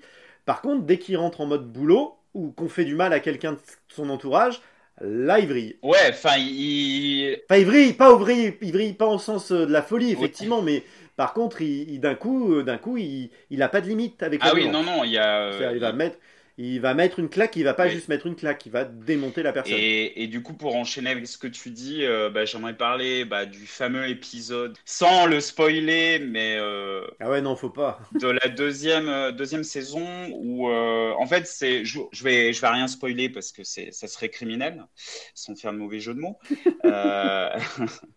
Mais il y a un seul peut-être épisode, après à revérifier peut-être avec la, la, fin de la saison 3, mais où il vrille vraiment. Mais là, je pense que pour n'importe quel individu, être humain euh, sur Terre, euh, je pense que ça ferait la situation, ce qui se passe, ferait euh, vriller. Voilà, vriller, ouais vriller n'importe qui. Et là, c'est le, le, seul, euh, le seul moment de la série où on le voit sortir lui-même. C'est-à-dire, on le voit vraiment en colère. Ce qui, d'ailleurs, c'est, oui, t'as raison, c'est une situation qui mettrait n'importe qui dans la vie réelle euh, hors de lui et en colère. Et sauf que lui, il est tueur. Sauf que lui, il a les moyens, il est tueur professionnel, et, et du coup, t'es là c'est-à-dire que la menace euh, qui vient de cette situation et puis des, gens qui ont commis euh, cet acte, là on parle de, je dis, euh, je parle de manière euh, très euh, allusive parce que c'est compliqué de pas spoiler. Hein. Parce que ça serait con de spoiler. Euh, et, et c'est-à-dire qu'au début, tu es là, tu dis, oh, en plus c'est super bien mis en scène le début ah de l'épisode. Si tu vois ce que je veux dire. Ah, très bien. Et, et au bout d'un moment, quand tu le, moi je me rappelle quand j'ai vu pour la première fois l'épisode et où je où, je l'ai vu vriller, d'un coup, tu as la, le danger qui se renverse en fait. Tu te dis, oh putain de merde quand il va les choper. Ah oui ça va faire très très très très mal. Alors que euh, voilà, on a déjà vu de ce dont il est capable dans les épisodes précédents. Mais cet épisode-là, il est, c'est 25 minutes, tu t'es rivé sur ton siège, tension extrême et tout ça et, Scott Ryan magistral. Et d'ailleurs, je, n'arrive pas, pareil, à comprendre. Alors, euh, je vais euh, au risque de me répéter ou qu'on se répète. Pourquoi Mister In Between n'est pas plus connu Gros mystère, sachant qu'en plus c'est parfaitement euh, regardable sur Disney+. Voilà. les deux premières saisons, je crois pas que la troisième soit soit arrivée. Et, et Scott Ryan, putain, mais merde, embauchez-moi cet acteur, on veut le voir dans d'autres trucs. Tu vois. Euh, ah ouais, il est top, il est top. Il est top. Et puis son, euh, alors il a co-écrit la, série parce qu'il y a un autre, euh, le réalisateur principal, c'est aussi le, le, co-écrivain, le co-showrunner dont j'ai oublié le nom, mais peu importe. Honnêtement, enfin ces gens-là, on devrait les voir dans d'autres choses et, et j'ai pas l'impression qu'il se passe grand-chose. Donc pour moi, c'est quand on voit le nombre de, trucs tout pourris qui sont produits à longueur de semaine, euh, mince, là on a, des, un acteur de qualité, des acteurs de qualité, parce que dans la série, tous les seconds rôles euh, sont top. Enfin, vraiment. Ah oui, d'ailleurs, euh, il y a un acteur que, que, qui est un peu plus connu que les autres, là, Damon Herriman, celui qui jouait Charles Manson mm. dans Once Upon a Time in Hollywood de, de Tarantino qu'on a vu dans, dans, pas mal de second rôles, qu'on avait vu aussi. Bah, il est dans Mindhunter aussi. Ah oui, il fait. Bah, D'ailleurs, il fait. Oui, oui, t'as raison. Il fait Charles Manson aussi dans Mindhunter. Eh oui. Il a joué euh, dans la série Justified où il faisait un des, des frères, la redneck euh, néo-nazi, là, dont j'ai oublié le nom aussi. Il y a vraiment une, une qualité de jeu euh, exceptionnelle une qualité d'écriture exceptionnelle et tout ça. Et puis, euh, bah, ces mecs, euh, j'espère qu'ils ont des projets euh, dans les cartons parce que moi, je vais les suivre, ça c'est sûr. Après, peut-être que ces gars bossent beaucoup en Australie. Ce qu'il y a aussi, c'est qu'on a un filtre qui est que les séries australiennes nous parviennent pas beaucoup. toute la production audiovisuelle australienne nous arrive pas forcément en Europe. Donc peut-être aussi qu'il y a des choses qui font là-bas qu'on n'a pas, qui nous parviennent pas aussi. Hein, c'est possible. J'en suis. D'ailleurs. Hmm, excuse-moi, je te coupe, mais. Vas-y, vas-y. J'en suis pas, j'en suis pas persuadé parce que là, c'est euh, la série a été diffusée euh, sur euh, FXX, qui est qui est une des séries. Je crois que c'est le FX australien en fait. Oui, mais elle a été diffusée aussi aux États-Unis, c'est-à-dire même avant même l'Australie. C'est-à-dire que je pense que c'est une production australienne, mais à destination de, des États-Unis. Ah ok. Tu vois, il y a aussi toute une production australienne qui, après, de temps en temps, est sans doute achetée pour la par des networks américains et. Hmm. Voilà, mais, mais c'est pas forcément automatique que ça circule entre l'Australie et les États-Unis, les productions. Mm, d'accord. Bon, après, je sais pas, mais parce qu'en plus, Scott Ryan n'a pas de page Wikipédia, donc du coup, euh, on ne peut pas savoir en fait. faudrait faire des recherches plus avancées Google. C'est vraiment très étrange. Euh, moi, moi, moi, je vois là, ça me donne envie de, de, de, savoir ce qu'il ce qu'il y a dans les bacs, s'il prévoit autre chose, parce que j'ai l'impression que ça n'a pas vraiment marché, alors que. Ah, c'est super. C'est super, et puis euh, trois saisons, c'est largement suffisant. Ils sont arrêtés à temps. La fin, elle est, j'ai trouvé très bien, simple. Comme le reste. Donc, euh, donc voilà, bref. Et puis, il y a aussi, justement, tu vois, le fait que ça soit une série australienne, je trouve aussi que ça rajoute au charme. C'est-à-dire que d'un coup, on découvre euh, la pègre de Sydney, les univers un peu euh, pouilleux, poisseux de, l'Australie qu'on connaît pas forcément dans l'imaginaire. Autant les, dans notre imaginaire collectif, quand on, on, bouffe de la série télé, du cinéma à grande quantité comme nous on peut faire, on a euh, une vision assez nette de, de la pègre américaine, en tout cas des tropes de la pègre américaine euh, et du milieu un peu redneck, euh, tu vois, un peu miséreux, campagnard pourri, dégueulasse des États-Unis. alors que l'Australie, c'est un peu plus, c'est un peu plus inconnu. Il y a un peu des, il y a eu des séries, il y a eu des films comme Animal Kingdom qui ont eu un peu un, qui ont eu un petit succès international mm. il y a 10-15 mm. ans mais, euh, mais globalement, c'est pas un univers euh, dans lequel on est, euh, mm. on est habitué. Et, et, je trouve que ça fait du bien de, de, découvrir ça. Je trouve que ça rajoute, pour moi, ça a vraiment rajouté au charme de la série l'accent, l'accent australien avec leur mate. L'accent australien, les Hello mate. Ouais, ça c'est, ça c'est, je trouve assez, assez, assez, c'est plaisant quoi. Ça rajoute vraiment j'ai du mal à parler aussi un peu là, j'ai du mal à trouver mes mots, mais je trouve que ça rajoute vraiment au charme de, de cette série qui propose un univers vraiment différent de, de ce qu'on a l'habitude de, de, voir. Oui, oui, de voir, ouais. Alors là, je viens de vérifier, en fait, le, le, co-showrunner, euh, en fait, c'est euh, Nash Edgerton. Qui est le grand frère de l'acteur Joel Edgerton, ah. que euh, tu as sûrement vu euh, dans euh, Zero, Dark, Zero Dark Thirty bien sûr. de Catherine Bigelow. Ouais. Et voilà, je suis sur sa page Wikipédia et en fait, donc il est réalisateur, il est acteur, il a, il a, il a eu des petits rôles dans des tout petits rôles dans, par exemple, Matrix Reloaded des Wachowski. Euh, il a joué aussi dans Zero Dark Thirty. Euh, il, a, il a fait quelques trucs. Et, euh, et du coup, voilà, avec Scott Ryan, il, est le, il a réalisé, je, je, pense, quasi tous les épisodes de, de Mystery in Between. Mm. Et il y a vraiment une patte, je trouve. Après, la, la peut-être une des dernières choses que j'aimerais dire par rapport à Mystery in Between, c'est qu'à la base, la série provient, enfin, provient à la base, il y a eu un film en 2005 oui. créé par et joué par Scott Ryan qui s'appelle The Magician.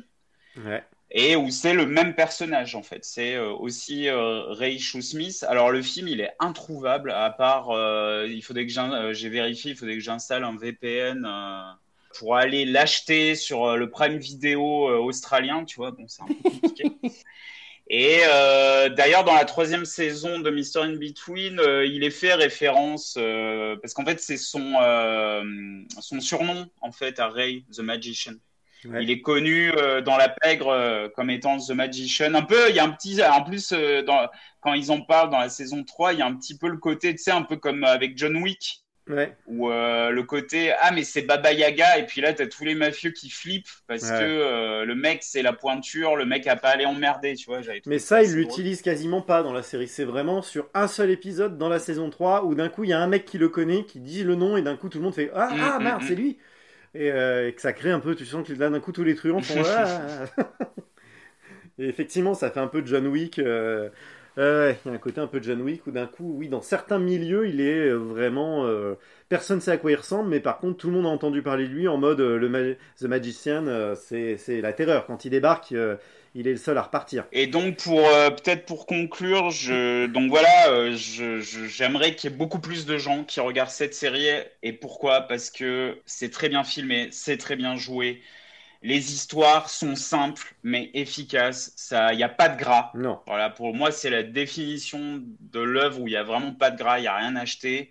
Il y a de l'humour. Ouais, ouais. Il y a vraiment des séquences super drôles, notamment dans la première saison. euh, tout le même et ah, en plus ça se suit, même je crois jusque dans la troisième, l'histoire du des DVD euh, porno de, de son pote, Ouais, après, c'est plus sur les DVD, mais il y, a des- il y a des choses avec son pote. qui a un gros obsédé sexuel, mais qui a un super euh, aussi euh, tueur à gages. Enfin bref, ça c'était génial. Bah, il lui, il lui sert d'assistant à plusieurs moments, ouais. Ouais, c'est son assistant et son meilleur ami, et qui le- et il le fout dans la merde euh, pas mal de fois aussi. Mais il lui sauve les miches deux, trois fois aussi. Et aussi, il y a, y a quand même pas mal de séquences euh, très émouvantes. Et la fin de la saison 2, Ouais. la, la, fin de la saison 3, enfin les, Oh là là. les derniers épisodes de la saison 3, euh, J'ai les poils rien que de repenser à la, la fin de la saison 2, tu vois. J'ai les poils qui se hérissent. la fin de la saison 2, ça, ça te, ça te, Oh là là, c'est beau. ça te déchire le cœur en deux. Et, Et, puis, là, la photo, la photo, elle est magnifique en plus. ouais, la photo est magnifique, le jeu d'acteur est magnifique, l'écriture est magnifique. Et ça reste, en fait, ce que j'aime beaucoup aussi, c'est que c'est une série pudique Oui, à un endroit. Complètement. ça se perd pas dans, euh, dans le pathos comme euh, bah, je vais Sons of Anarchy. comme Sons of Anarchy par exemple où oh là là c'est tellement dur d'être un gangster et d'être une ordure que c'est tellement dur que je dois aller sur le toit du garage des Sons pour euh, écrire euh, des textes en écoutant de la country pourrie tu vois enfin c'est ouais, je bute des gens, mais je me prends pour Hamlet. Mm, c'est dur, la vie est dure. Ouais voilà ouais c'est enfin il y a voilà il y a, il y a quelque chose je trouve de très humain alors qu'on Ah bah complètement, ouais. objectivement, le mec, c'est quand même une ordure et, et un gangster. Mais, mais oui, c'est puis ouais, ce rapport à la violence, enfin tout est tout est intelligent, tout est intelligent. Il n'y a pas une chose où tu il y a pas un épisode où tu fais ah ouais non là ils abusent. Tu vois même même dans le rapport à la violence, c'est-à-dire que même les moments qui pourraient être hyper euh, violence graphique, euh, violence euh, qui t'en met plein la gueule, qui qui joue d'une surenchère de de litres de sang qui gicle, non, ça n'arrive jamais. Ça n'arrive jamais. La violence, elle est toujours, elle est plus presque plus suggérée que montrée. Et ça, c'est très intelligent. C'est très, très intelligent. Bah, notamment, euh, bah, si je reparle du fameux épisode de la saison 2, euh, des, des showrunners stupides, toute la séquence de fin, ils te l'auraient montré, alors que là, c'est du hors-champ. Et du coup, c'est beaucoup plus fort. Oui, oui, oui. Ouais, ouais, et puis il y a plein de choses comme ça. Et puis, euh, cette série nous donne quand même un bon enseignement qui est faut faire attention aux kangourous sur la route. oui. Putain de kangourous. Ah, quoi. putain de kangourou. Ah, ah oui, oui, putain, j'avais oublié ça. Ah, mais carrément. Ah oui, ah oui, oui. Ah. Bah écoute, euh, je crois qu'on a bien digressé autour de Mister In Between. Mm. Mais euh, moi, j'aimerais quand même te parler d'une chose qui est un peu de l'ordre du cinéma, Mm. mais pas que. Mm. C'est aussi un jeu vidéo. Ok. C'est vraiment, on est sur, on est à mi-chemin entre le, le jeu vidéo et, euh, et le cinéma. Je sais, je sais ce que c'est. Ah ouais, c'est quoi? Heavy Rain Va mourir. va crever. Eviren. Ah, mais quelle insulte Quelle insulte à ce dont on va parler Mais non, il par- je parle bien évidemment du dernier jeu de Sam Barlow qui s'appelle Immortality.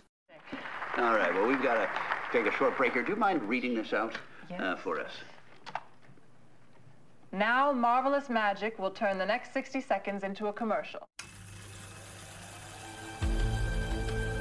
To our star, our gorgeous, la bellissima Marissa Marcel.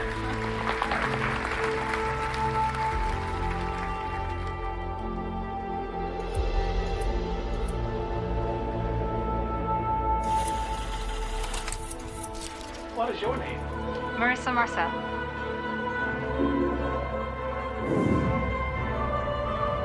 Did we get it right?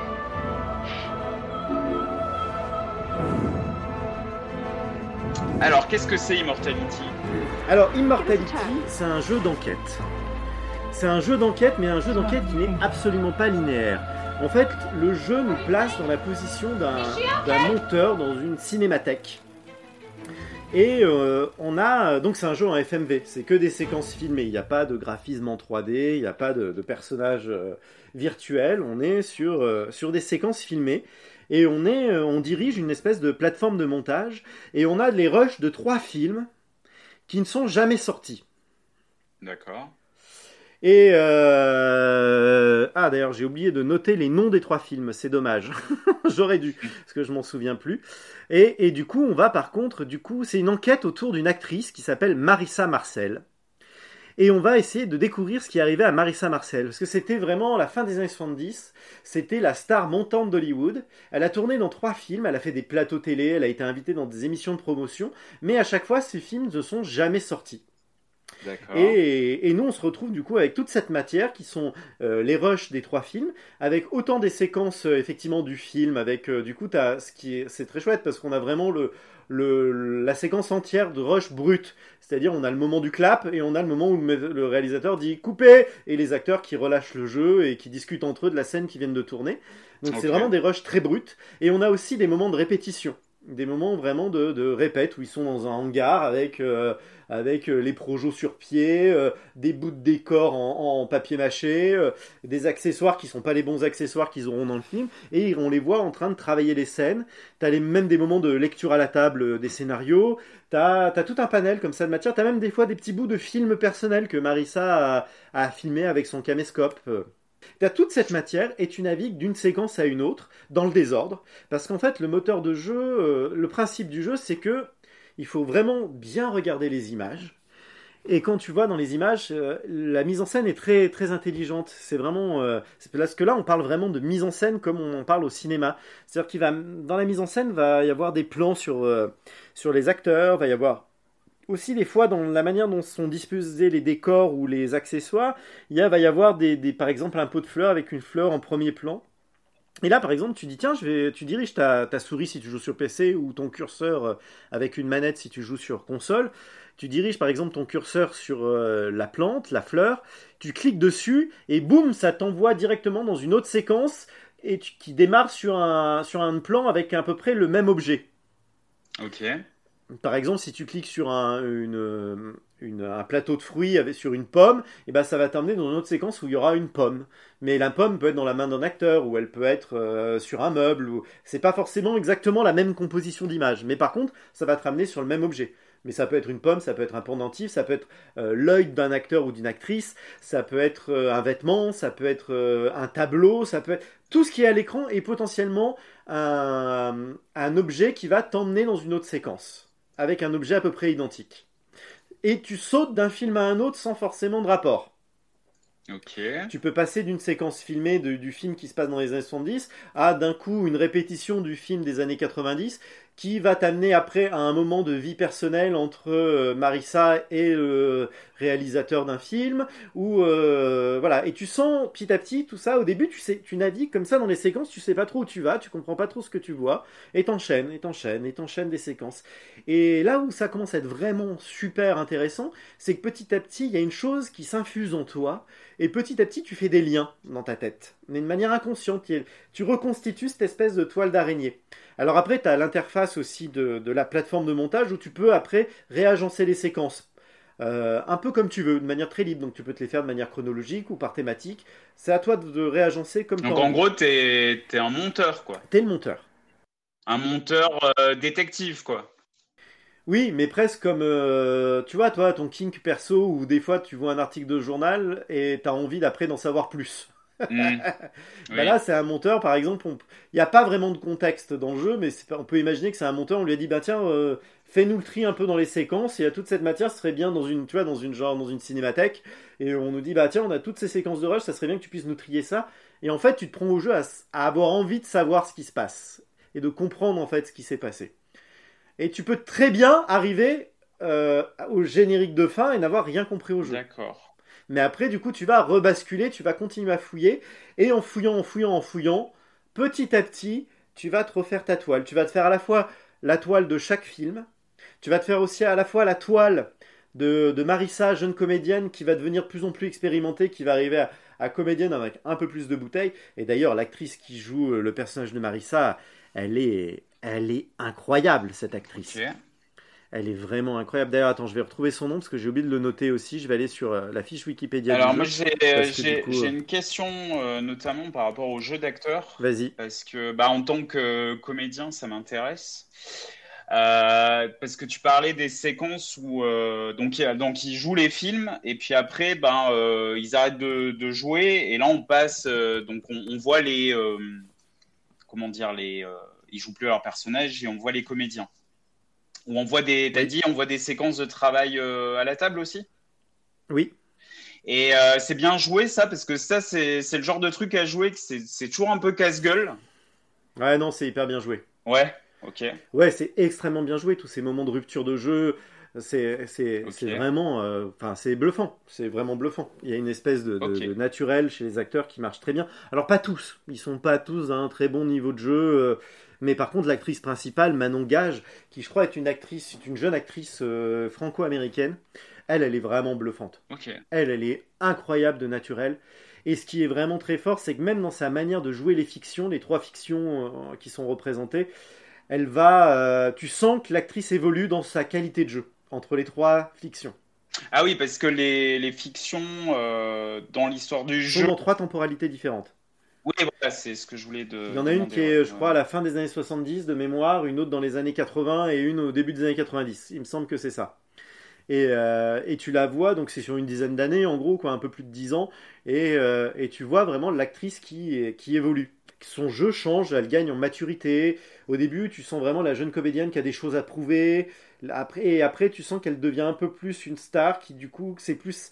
Elle tire les gens vers elle, plus qu'elle va vers les autres, dans le jeu, dans, dans les subtilités de jeu. Ouais, ça c'est assez bluffant, quoi. Tout ça, c'est vraiment, vraiment, vraiment. Et c'est très bien fait. Et les moments de répétition sont super parce que tu vois les acteurs qui sont en train de, de- qui tâtonnent, qui sont en train de chercher, qui, des moments sont très justes, des moments c'est ah, c'est pas encore ça.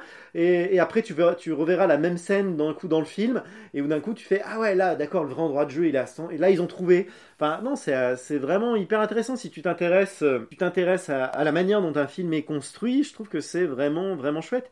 Et pour nous qui sommes comédiens, euh, c'est c'est là où tu vois que c'est vraiment très fort au niveau de l'acting parce que tu, tu retrouves vraiment des, des sensations de répétition, comme au théâtre. Moi, je fais pas trop de cinéma, mais je fais surtout du théâtre, et, je trouve qu'on est vraiment, on retrouve ce truc de la répète, où tu cherches, où tu cherches. Des fois, tiens, d'un coup, il y a un endroit où c'est vraiment ça, et il y a des endroits où c'est un peu approximatif, c'est pas encore le bon endroit de jeu, et qu'après, par contre, une fois que tu vas présenter au public, bah, tac, ça y est, t'es au bon endroit de jeu, et tu retrouves vraiment cette sensation-là, et je trouve ça vraiment, vraiment bluffant de réussir à, à le remettre parce qu'on sait aussi, nous, pour l'avoir expérimenté au plateau, quand on te demande des fois de jouer des choses un peu mal, de faire quelqu'un qui sait pas jouer, c'est difficile une fois que tu sais jouer de faire quelqu'un qui sait mal jouer. Ah oui, c'est. De faire du mauvais jeu de théâtre, c'est difficile. C'est extrêmement difficile euh, d'être crédible de- de- pour mal jouer, ouais, effectivement. Tu vois, de dire un texte faux, c'est difficile Mm. une fois que tu sais le faire. Mm, mm. Et, et elle, elle le fait vraiment très bien. Elle, elle passe de l'un à l'autre très bien et elle est dans un naturel. Et les moments de, tu vois, les mo- ou des moments où tu vois des répètes où il joue une scène un peu, un peu d'amour, un peu, un peu cul, tu vois, où euh, et d'un coup les deux acteurs qui se mettent à éclater de rire parce que la situation les fait marrer, qui lâchent le Oui. jeu pour rire, ça marche vraiment bien. Tu crois? Ok. T'as vraiment l'impression d'une spontanéité de, de comme quand ça t'arrive en répète où, euh, où t'es en train de jouer un truc très sérieux et puis pour X raison il y a un truc qui va te faire marrer ou d'un coup tout le monde éclate de rire parce que voilà il y a un petit truc qui a dérapé ou qui fait marrer tout le monde et tu retrouves vraiment cette spontanéité là et c'est vraiment vraiment vraiment bluffant. Et puis alors donc voilà tout ça du coup voilà je te, ça je t'ai expliqué un peu le contexte le principe de base du jeu mais après t'as des nouvelles couches qui apparaissent dans le jeu. Ok. T'as des côtés, t'as pas que ça. T'as un côté un peu fantastique qui vient à un moment donné, au bout d'un moment. Je sais pas, et je crois de ce que j'ai pu entendre euh, des gens en parler dans d'autres podcasts, je pense que ça arrive pas toujours au même moment pour tout le monde parce que le jeu est vraiment pas linéaire et que tu peux vraiment l'appréhender comme tu veux. Et t'as pas une vraie fin. T'as un générique de fin, mais t'as pas une vraie fin. Attends, j'ai une question à te poser par rapport à ça. de- de- donc, si j'ai bien compris, toi, tu fais ta petite enquête, euh, tu, tu- tu regardes les rushs de ces films, et puis en fait, c'est toi qui te crée euh, l'histoire dans ta tête. Oui, Du coup, si moi, je- je- j'entame une partie, toi, peut-être tu seras allé regarder le pot de fleurs au fond euh, dans le décor, et puis moi, je peut-être j'aurais fait autre chose. toi t'auras regardé la tasse à café qui est posée sur le bureau. Voilà, et du coup, ça, forcément, ça va nous emmener chacun dans un enchaînement de séquences différents. Exactement. C'est absolument impossible d'avoir le même parcours de jeu. Ah ouais, c'est super intéressant en tout cas. Moi, la partie fantastique est arrivée assez tard. En tout cas, je l'ai comprise assez tard. Je pense que tu peux l'avoir beaucoup plus tôt dans le jeu. Ok. Et en fait, euh, je pense que le jeu vaut vraiment y jouer à la manette. Hein. Faut pas y jouer au clavier souris, sinon je pense que tu pars vraiment à côté d'une part du, du plaisir du jeu, qui est très sensoriel. C'est-à-dire que la vibration de la manette a du sens. Ok. Faut y jouer au casque aussi. Le son est hyper important. Tu peux m'en dire plus ou ça serait euh, spoilé? Ah, c'est compliqué de, c'est compliqué parce que moi, le moment où j'ai eu le déclic a été vraiment le moment où je me suis dit, oh putain, j'ai un vrai grand jeu en face de moi. Ok, d'accord. Et je peux pas trop révéler parce que sinon, je pense que je t'enlève un plaisir de découverte euh, le jour où tu le feras. Mais vraiment, faut le faire. hein. Moi, tu vois, c'est, je pense que il est dans mon top 3 des grands jeux de cette année. Ah ouais, d'accord. Ouais, ouais. Elden Ring en premier, évidemment, moi aussi. euh, et Immortality, il se dispute la deuxième place avec Xenoblade Chronicles 3 pour l'instant. Ok, d'accord. Que Xenoblade aussi, un jour, je t'en reparlerai. Mais vraiment, il se passe un truc où tu es, tu sais, et au début, tu captes pas, en fait. Moi, je sais qu'il y a eu des trucs dans la manette, dans la vibration de la manette qui se sont passés où je dis, oh, pourquoi ça vibre Tu vois, je me suis pas posé la question. Pareil dans le son, il y a des trucs où, du fois, je me dis, ah, tiens, là, il, il se passe un truc de manière auditive. Je me suis dit, ah, tiens, c'est bizarre, ouais, c'est presque un peu kitsch. Et en fait, euh, du fait que ça revienne plusieurs fois sur plusieurs séquences, moment, je me dit, non, mais là, il y a un truc. Et en fouillant un peu dans les possibilités de jeu, j'essaye de pas trop expliquer. Mhm. D'un coup, tu découvres des choses de gameplay qui apparaissent. Et où d'un coup, tu fais Wow Attends, attends, attends. Et euh, là, il y a- là, il y a un truc qui a changé en fait dans la séquence. C'était pas comme ça il y a une seconde. Ok. Parce que dans, dans chaque séquence que tu as, tu les regardes pas aussi de manière linéaire. Ok. C'est-à-dire que quand... euh, c'est un peu un principe de point and click. hein. Là où tu cliques va t'amener dans une nouvelle séquence. Sauf que ça va t'emmener à l'endroit de la séquence où il y a l'objet qui correspond. Mais tu as un avant dans la séquence. Et tu as un après. Au début, moi, je pensais qu'à chaque fois, ça m'amenait au début d'une séquence. Que la séquence démarrait comme ça. En fait, pas du tout. Oui. Parce que dans la séquence, tu peux naviguer. Tu as un principe de retour en arrière et d'avance rapide. Mhm. Et, euh, et en fait, moi, à chaque fois, je regardais la séquence à partir de là où on m'y emmenait. Et au bout d'un moment, j'ai compris qu'en fait, non, si je rembobine, ça se trouve, il y a, il y a 5 minutes de séquence avant que j'ai pas vu, en fait. Ah ouais. Tu comprends ce que je Ouais, je, je comprends à peu près, mais je pense que ouais, il faudrait que j'essaie. Par exemple, ça va. Par exemple, juste pour prendre l'exemple de la pomme de tout à l'heure, j'ai cliqué sur un. Il y a un saladier, il y a un saladier avec des pommes euh, posées sur une table dans le décor. Je clique dessus, ça m'amène dans une séquence où euh, il y a un acteur qui tient une pomme dans sa main. Et moi, j'ai regardé la séquence à partir de ce moment-là jusqu'à la fin de la séquence où la séquence s'arrête. La rush, la séquence de rush s'arrête. Et je pensais que la séquence, ça démarrait au moment où le mec il a sa pomme dans la main et que ça va jusqu'à la fin de la séquence, sans te dire ce qu'il y a dans la séquence. Sauf qu'après, au bout d'un moment, une fois que j'ai commencé à comprendre le principe qu'il y avait peut-être plus que ça, je suis retourné voir cette séquence-là, parce que tu peux toujours revenir dans tes séquences, tu les débloques dans ta table de montage, et après, tu peux revenir dans ta table de montage quand tu veux pour revoir des séquences que tu as déjà vues. Donc je suis retourné sur cette séquence, et là je me suis dit, bah, je, suis reparti du coup de l'endroit du mec qui tient sa pomme, et je me dis, bah, est-ce qu'il n'y a pas un truc avant? J'ai essayé du coup, en utilisant les fonctions de retour en arrière, de rembobiner, rembobiner, rembobiner, rembobiner, et en fait, il y avait 4-5 minutes, je sais plus exactement, de vidéos où ça démarre vraiment au clap, où ça fait euh, Ambrosio, parce que c'est- un des films qui s'appelle Ambrosio, euh, scène par exemple, je sais plus ce que c'était, mais scène 24, euh, ah, paf, clac, ça, cli- ça claque, et, euh, et du coup, tu avais 5 minutes d'histoire avant d'arriver au moment où il y avait le mec qui avait cette pomme dans la main, et jusqu'à la fin de la séquence que j'avais déjà vue. Mais du coup, il me manquait tout un pan de la séquence en fait. Donc, faut fouiller au sein des séquences. Il s'agit pas juste d'être euh, d'être téléporté par euh, ce- ce- ce- ces liens hypertextes, de laisser la séquence défiler de manière linéaire. Non, il faut fouiller dedans parce qu'il y a peut-être des choses avant que t'as pas vues. Ah, d'accord. Et même au sein de ça, tu peux avoir une couche, la couche fantastique qui vient s'y greffer et qui peut apparaître de différentes façons en fonction de la manière dont tu manipules les séquences. Waouh. Et là, on tombe dans du pur Lynch. La séquence, la séquence, euh, les séquences, la couche fantastique, ça pourrait être complètement David Lynch, le jeu vidéo. Et c'est génial. Ah, justement, je voulais te demander, alors, euh, parce que oui, il y a beaucoup de gens qui ont, parlé de Lynch euh, vis-à-vis d'Immortality, mais niveau qualité, c'est du Lynch cheap ou, c'est du très bon, ce qu'ils ont fait là avec... Alors, c'est du très bon Lynch adapté au jeu vidéo. Ok, d'accord. C'est-à-dire, je pense que si on regardait ça de manière linéaire comme un film de Lynch, ça serait pas bon. Ok. Mais dans le rapport à l'interactivité, c'est certainement ce qui s'est fait de mieux en jeu vidéo. euh, dans cet esprit un peu lynchien. Tu veux, on parle de hum, ah comment il s'appelle ce jeu là qui était sorti euh, sur euh, PS3 là qui était tout bancal, tout cassé. Deadly Premonition voilà, Deadly Premonition, on dit oui, c'est le, le Twin Peaks du jeu vidéo. Oui et non, dans les thématiques un peu, mais dans la qualité de la manière de faire les choses, on est quand même très loin du travail de David Lynch dans la, dans la maestria d'agencer les choses, tu vois. Mais dans l'esprit, ça effectivement, à l'époque, c'était certainement un des jeux qui se rapprochait le plus du travail de David Lynch. Là, Immortality, on touche du bois, on touche du doigt, pardon, on touche du doigt vraiment le, travail de Lynch et le rapport à l'image de Lynch, avec surtout aussi, tu sais, cette manière de faire qu'il a Lynch euh, d'utiliser des effets spéciaux un peu datés. Hmm, ok. Tu vois, euh, dans la saison 3 de Twin Peaks, où il y a plein d'effets visuels qui sont un peu des procédés classiques du cinéma. On n'est pas à la pointe de l'effet spécial moderne. Oui, oui. euh, Et ben là, on retrouve un peu ce, ce truc-là, ce plaisir-là de euh, boîte à outils du cinéma classique. On va pas utiliser trop les images de synthèse, les choses modernes, tu vois, c'est que du trucage, c'est que du trucage visuel un peu à l'ancienne, avec de la superposition de plans, des choses comme ça, des procédés qui sont très cinématographiques euh, des années, oui, des années, euh, des années 50 aux années 80. à la Méliès même Alors j'irai pas jusqu'à la Méliès, je pense pas, mais mais plus c'est des astuces de montage en fait. Ok.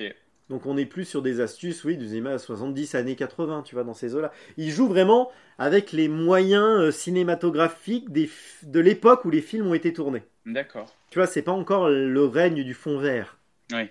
Et, et il joue vraiment de ça. Sam Barlow, tu sens chez Sam Barlow, donc le, le créateur du jeu, euh, un amour du cinéma, mais, gigantesque, gigantesque. Le mec, c'est un passionné de cinéma et de jeux vidéo. Il y a vraiment les deux.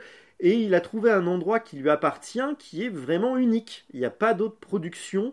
On n'est pas vraiment dans du film interactif. euh, tu vois, c'est pas Night Trap sur Mega CD, quoi. Je veux dire, on est à un autre niveau. On est, c'est un peu le fantasme qu'on avait de ce que pouvait être un film interactif dans les années 90, mais où il y avait absolument rien qui n'y arrivait, qui y arrivait à le faire. Ouais, ouais, je vois ce que tu veux dire. Là, on y est. On est dans un, dans un film dont vous êtes le héros, un peu, tu vois. Et comment s'appelait, euh, tu sais, ce jeu de société là où tu avais des cassettes vidéo que tu devais. mettre? Atmosphère. Atmosphère, ouais, voilà. Avec le, le grand sorcier, le maître, je sais plus comment il s'appelait, le maître du temps ou le maître, maître des clés, je me rappelle plus. euh. Ouais, non, non, non, on est dans un truc, euh, on est vraiment. euh, Là, on est à un autre niveau, et même par rapport à ses productions d'avant, euh, Air Story et Telling Lies, là, on est à un, à un niveau de maîtrise euh, qui, qui vraiment euh, touche au génie. On est vraiment sur une grande œuvre. Bah, D'ailleurs, le, le lien euh, qu'il y a avec euh, David Lynch, le lien direct, Oui, c'est que le un des, un des écrits, un des, euh, des scénaristes, c'est Barry Gifford. Et euh, Ouais. C'est le, celui qui avait écrit euh, Sailor et Lula. Ouais, qui a écrit, qui avait scénar- co-scénarisé le film Sailor et Lula avec David Lynch et qui a aussi écrit les romans Sailor et Lula où il y a toute une saga oui. apparemment que je n'ai pas lu, mais apparemment il y a toute une saga Sailor et Lula.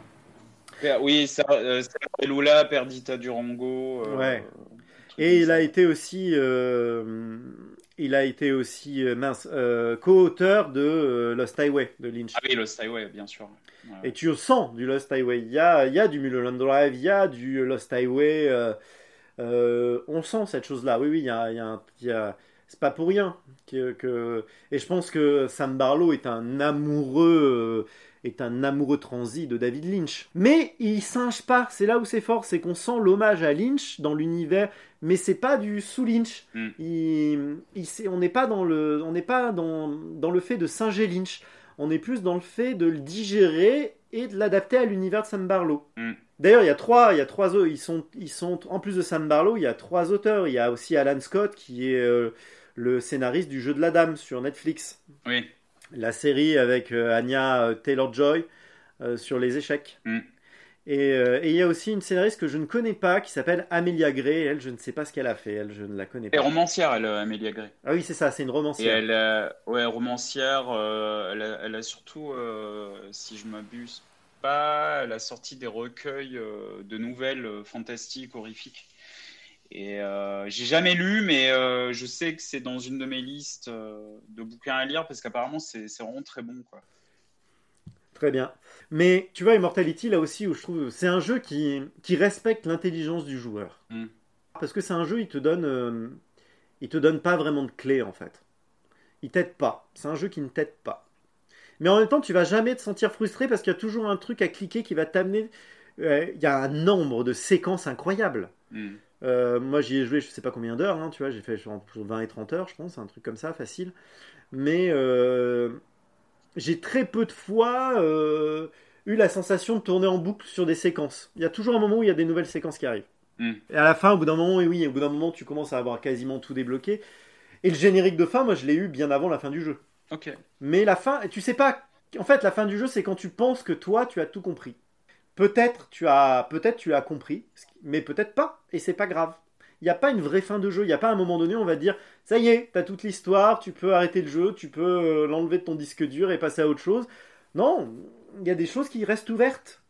Et, et c'est à toi un peu de raccorder les wagons avec ton imaginaire. euh, Mais, mais en même temps, t'as pas l'impression d'un truc, euh, d'un truc bâclé euh, où, euh, où tu sens l'auteur qui se dit bah je place, je fais du mystère comme ça et puis en fait je sais pas ce que c'est. Non, t'as l'impression que tout est, que tout a un sens, que tout est interconnecté et petit à petit tu te fais tes interconnexions, mais c'est très ouvert sur l'interprétation que tu peux en faire. C'est non, moi, enfin, c'est vraiment un, c'est un jeu brillant et et oui, c'est rare les jeux qui respectent autant quoi, qui, qui les, joueurs, mais un peu comme From Software pour faire. Alors c'est des genres de jeux qui n'ont absolument rien à voir, mais dans le côté où From Software il te dit, euh, alors le boss est difficile, ok, mais t'as plein d'outils, voilà tes outils. À toi maintenant un peu de voir comment tu peux faire pour réussir à, dépasser, cette difficulté là. Tu vois, dans Elden Ring, le jeu, tu peux pratiquement gérer ton niveau de difficulté tout seul, en te disant, bah, je vais utiliser les cendres de guerre ou je vais pas les utiliser. Euh, je vais tiens, il y a ce build là qui est vachement efficace à distance, et du coup, ça m'évite de gérer le corps à corps si je manque un peu de réflexe pour le corps à corps. Voilà, tu peux un peu te créer ton propre jeu. Et là, Immortality, c'est pareil. Il respecte ton intelligence. Il va jamais te dire, euh, bah tiens, la suite logique, c'est d'aller là, d'aller là, d'aller là, d'aller là. Et euh, non, c'est à toi de, fouiller et de te dire ah tiens oui. C'est vrai que dans la mise en scène aussi, tu vois, par exemple, tu t'aperçois qu'il y a des, au bout d'un moment, des fois, il y a des, dans la manière dont les décors sont disposés, où tu vas dire, ça fait plusieurs fois que je vois une tasse à café un peu mise en évidence. Tiens, je vais aller cliquer dessus. Et bim, ça va t'amener à des séquences que tu n'as jamais vues. Ou un tableau, dans le fond, tu dis, tiens, ça c'est un tableau, euh, un tableau, tiens, et ça, il me semble que j'ai déjà vu des tableaux comme ça un peu dans les séquences d'avant. Et bim, tu vas cliquer sur le tableau qui va t'amener dans tout un autre panel de séquences. Ou euh, ça peut être aussi un, un chandelier, un couteau, euh, ça peut être aussi un, d'un coup un acteur que tu vois.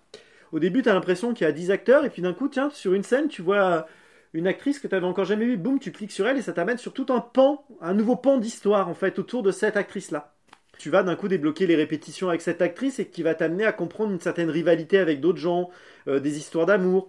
Par contre, c'est pas un jeu à mettre entre toutes les mains, c'est assez cru, hein. que ça soit dans la violence, dans la violence psychologique, et même les scènes de cul peuvent être assez crues. Ah ouais, d'accord. Ok. Alors, on n'est jamais dans de la pornographie, Oui, bien sûr. mais mais ça y va franco quoi. Bah écoute, euh, ça me fait euh, super envie, quoi. Je... Ah vraiment, je te le conseille. En plus, c'est pas un jeu qui est très cher. Je sais plus à combien il est, mais c'est autour d'une vingtaine d'euros ou, ou une trentaine d'euros. C'est euh, et vraiment ça les vaut. Enfin vraiment, il Mm, enfin, mm, mm. y a pas de problème. Oui, et puis il va sortir sur Netflix aussi. Oui, il va être sur Netflix, donc si, si tu as un abonnement Netflix, tu peux y aller.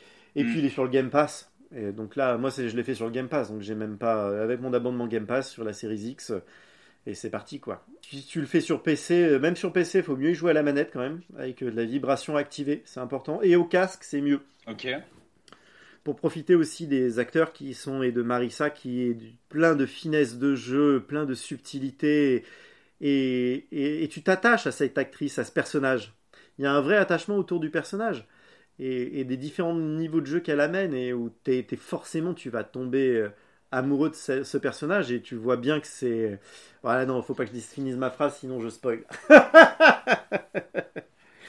Mais euh, non vraiment c'est compliqué d'en parler sans spoiler hein. là depuis tout à l'heure je fais un peu un numéro des colibristes mais euh, Bah ouais, mais vraiment vraiment faut, faut, faut y aller quoi bah je, ça donne euh, vachement envie, et puis euh, bah, je vais essayer d'y jouer, et puis peut-être dans, dans un autre épisode, euh, je te, je te ferai une mi- micro-review euh, de ce que j'en ai pensé, quoi. Ah ouais, ça serait intéressant qu'on compare, ouais. Peut-être même un, un épisode full spoiler cette fois où on peut, Ah on oui, pourra, ouais, pourquoi pas, en prévenant, en tu vois, on se dit allez cette fois là pendant pendant pendant 10 minutes on, on spoil à fond et puis du coup on analyse un peu plus précisément ce qui se passe. Mais très bien. Mais toi, je crois que tu avais un peu envie de me parler de quelque chose, il me semble. Oui, euh, c'est une série euh, que, que j'ai vue cet été, dont j'avais entendu parler, euh, surtout dans les médias américains. Euh, donc c'est une série qui s'appelle The, The Bear, et ça tombe bien, le hasard faisant bien les choses ou pas. J'ai vu que, enfin à vérifier, mais il me semble que depuis hier, elle est sur Disney Plus France. Ah oui. Ouais. Ah très bien, je vais pouvoir la regarder. Cool. 25 pounds? No, no, no. I ordered 200. Where is beef? You still got that meat connect? We get 12.50 for that on eBay. Bon. You cut vegetables like a bitch. Not system. System, baby. System. System! This is your brother's house. I was running it fine without you. Why didn't he leave it to you then? Don't wipe your hands on your apron, chef. Jeff. I refer to everybody as chef because it's a sign of respect. You could throw down, huh? So how you gonna pass the family test? Delicious or impressive? Delicious is impressive. Word. Yo, family's up. I just never had plátanos with like grass on it. We want to change this restaurant, right? But we have to change the chemistry. Et donc alors c'est quoi The Bear Just sort of my job. The Bear, c'est le personnage principal s'appelle Carmen. Carmi Berzatto. Ouais. C'est un jeune chef euh, du monde de la gastronomie et qui euh, il- retourne à Chicago pour reprendre la direction de, du restaurant familial. Du coup, son nom c'est Carmen, t'as dit, c'est ça? Ouais, c'est un homme, mais euh, Thématiquement, thématiquement, il y a un rapport avec la Carmen de Bizet Euh, ou c'est juste rien du tout. il est rien du tout. mais tout le monde l'appelle. c'est pas insignifiant, c'est pas insignifiant pour une seconde couche.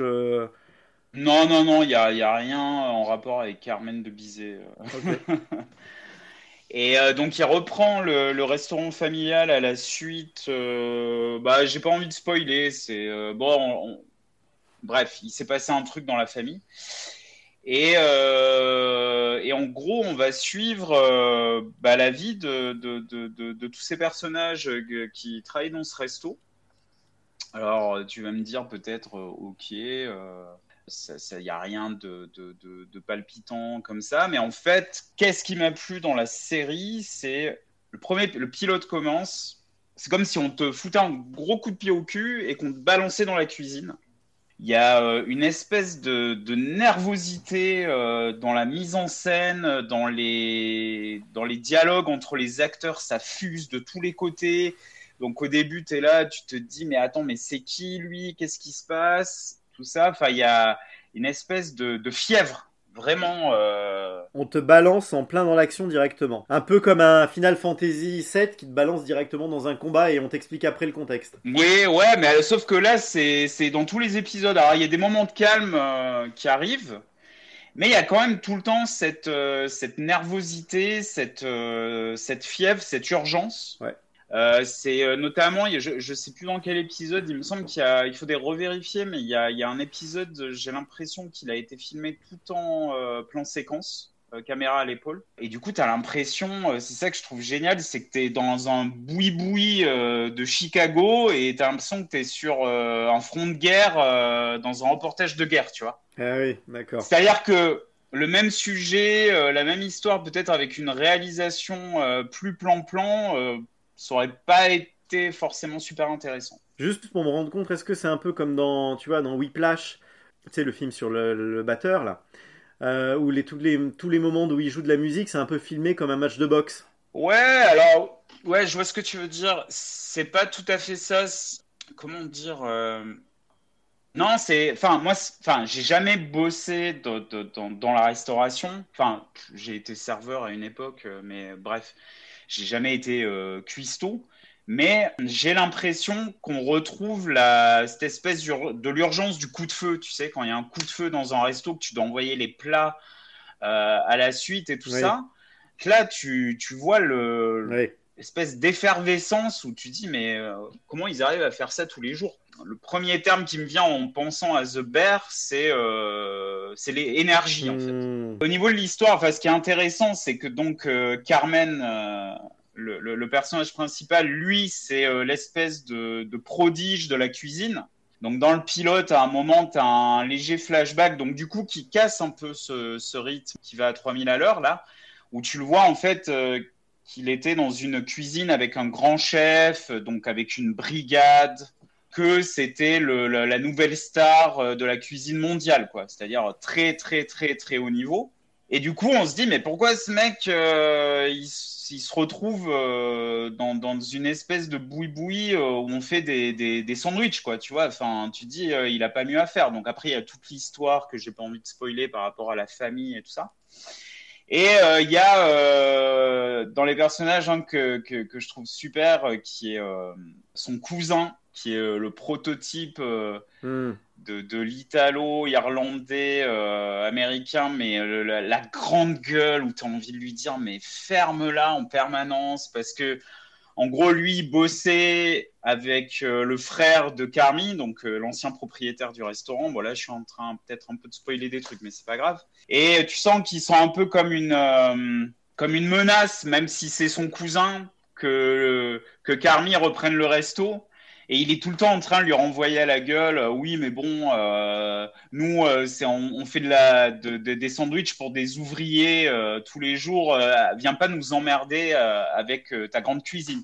Il y a toujours cette tension là et ce personnage au, au début j'étais je dis bon ok on est un peu dans l'archétype de la grande gueule du connard quoi et puis, c'est là où l'écriture, elle est vraiment bonne, c'est que il, il, il, pose, il pose, dans cette effervescence, il pose des petits trucs. D'accord. Et t'es là, tu dis, ok, mais pourquoi il y a ça? Et qui ré, il résolve les, les story arcs un peu plus, euh, un peu plus euh, longtemps après. Ouais. Et cette, euh, ces résolutions différées, en fait, bah, renforcent l'écriture des personnages. Du coup, c'est une série qui tient vraiment aux au personnages, un peu comme comme dans Six Feet Under, c'est-à-dire que c'est peu importe le, c'est pas le contexte qui est hyper important, c'est plus les rapports entre les personnages ou c'est ça, si je comprends bien? Oui, euh, c'est-à-dire oui, oui, elle est, elle est plus, on pourrait dire, euh, dans le, c'est quoi le terme, euh, caractère dr driven, ah oui. c'est-à-dire que plot driven. Okay, okay. Euh, C'est-à-dire, euh, oui, euh, on suit plus les. c'est- plus par rapport au personnage que à l'in- à l'intrigue en elle-même. Ouais, ouais. L'intrigue, il n'y a rien de d'exceptionnel. Dans le sens, comment dire, c'est simple. Ça va, va, ouais, même si ça a rien à voir, si je repars sur Mister In Between, c'est un peu la même, le même truc. C'est-à-dire, c'est pas, t'as pas, t'as pas des, des, des, des story arcs spectaculaires. Oui, c'est ça. C'est pas le, c'est pas les événements qui sont importants, c'est plus le développement des personnages. Et, euh, et d'ailleurs, c'est très bien que tu me parles de ça parce que ça me rappelle euh, euh, à un moment, il se passe un truc, c'est un léger spoil. Ils ont une coupure de courant. Parce qu'en fait, y a ils, ont, ils sont en galère de thunes. Enfin bref, il y a, il y a tout un bordel euh, sur le bordel déjà existant. Oui. Et en fait, j'ai retrouvé euh, l'approche. euh, alors là, je vais faire un méga grand écart, hein, mais tu te souviens, de, je crois que c'est dans le deuxième ou premier épisode, je sais plus, de Battlestar Galactica. Ouais. Euh, tu Ça sais, fait- J'ai vu ça il y a 10 ans, mais ouais, ok. tu sais, l'épisode où en fait euh, ils doivent euh, échapper au Cylon et il y a un timer. Ah oui. Ouais, ça me dit que c'est loin, hein, mais oui. Tu sais que tout- toutes les 3 minutes euh, 48, euh, je sais plus, c'est très précis parce que les Cylons c'est des robots et euh, voilà.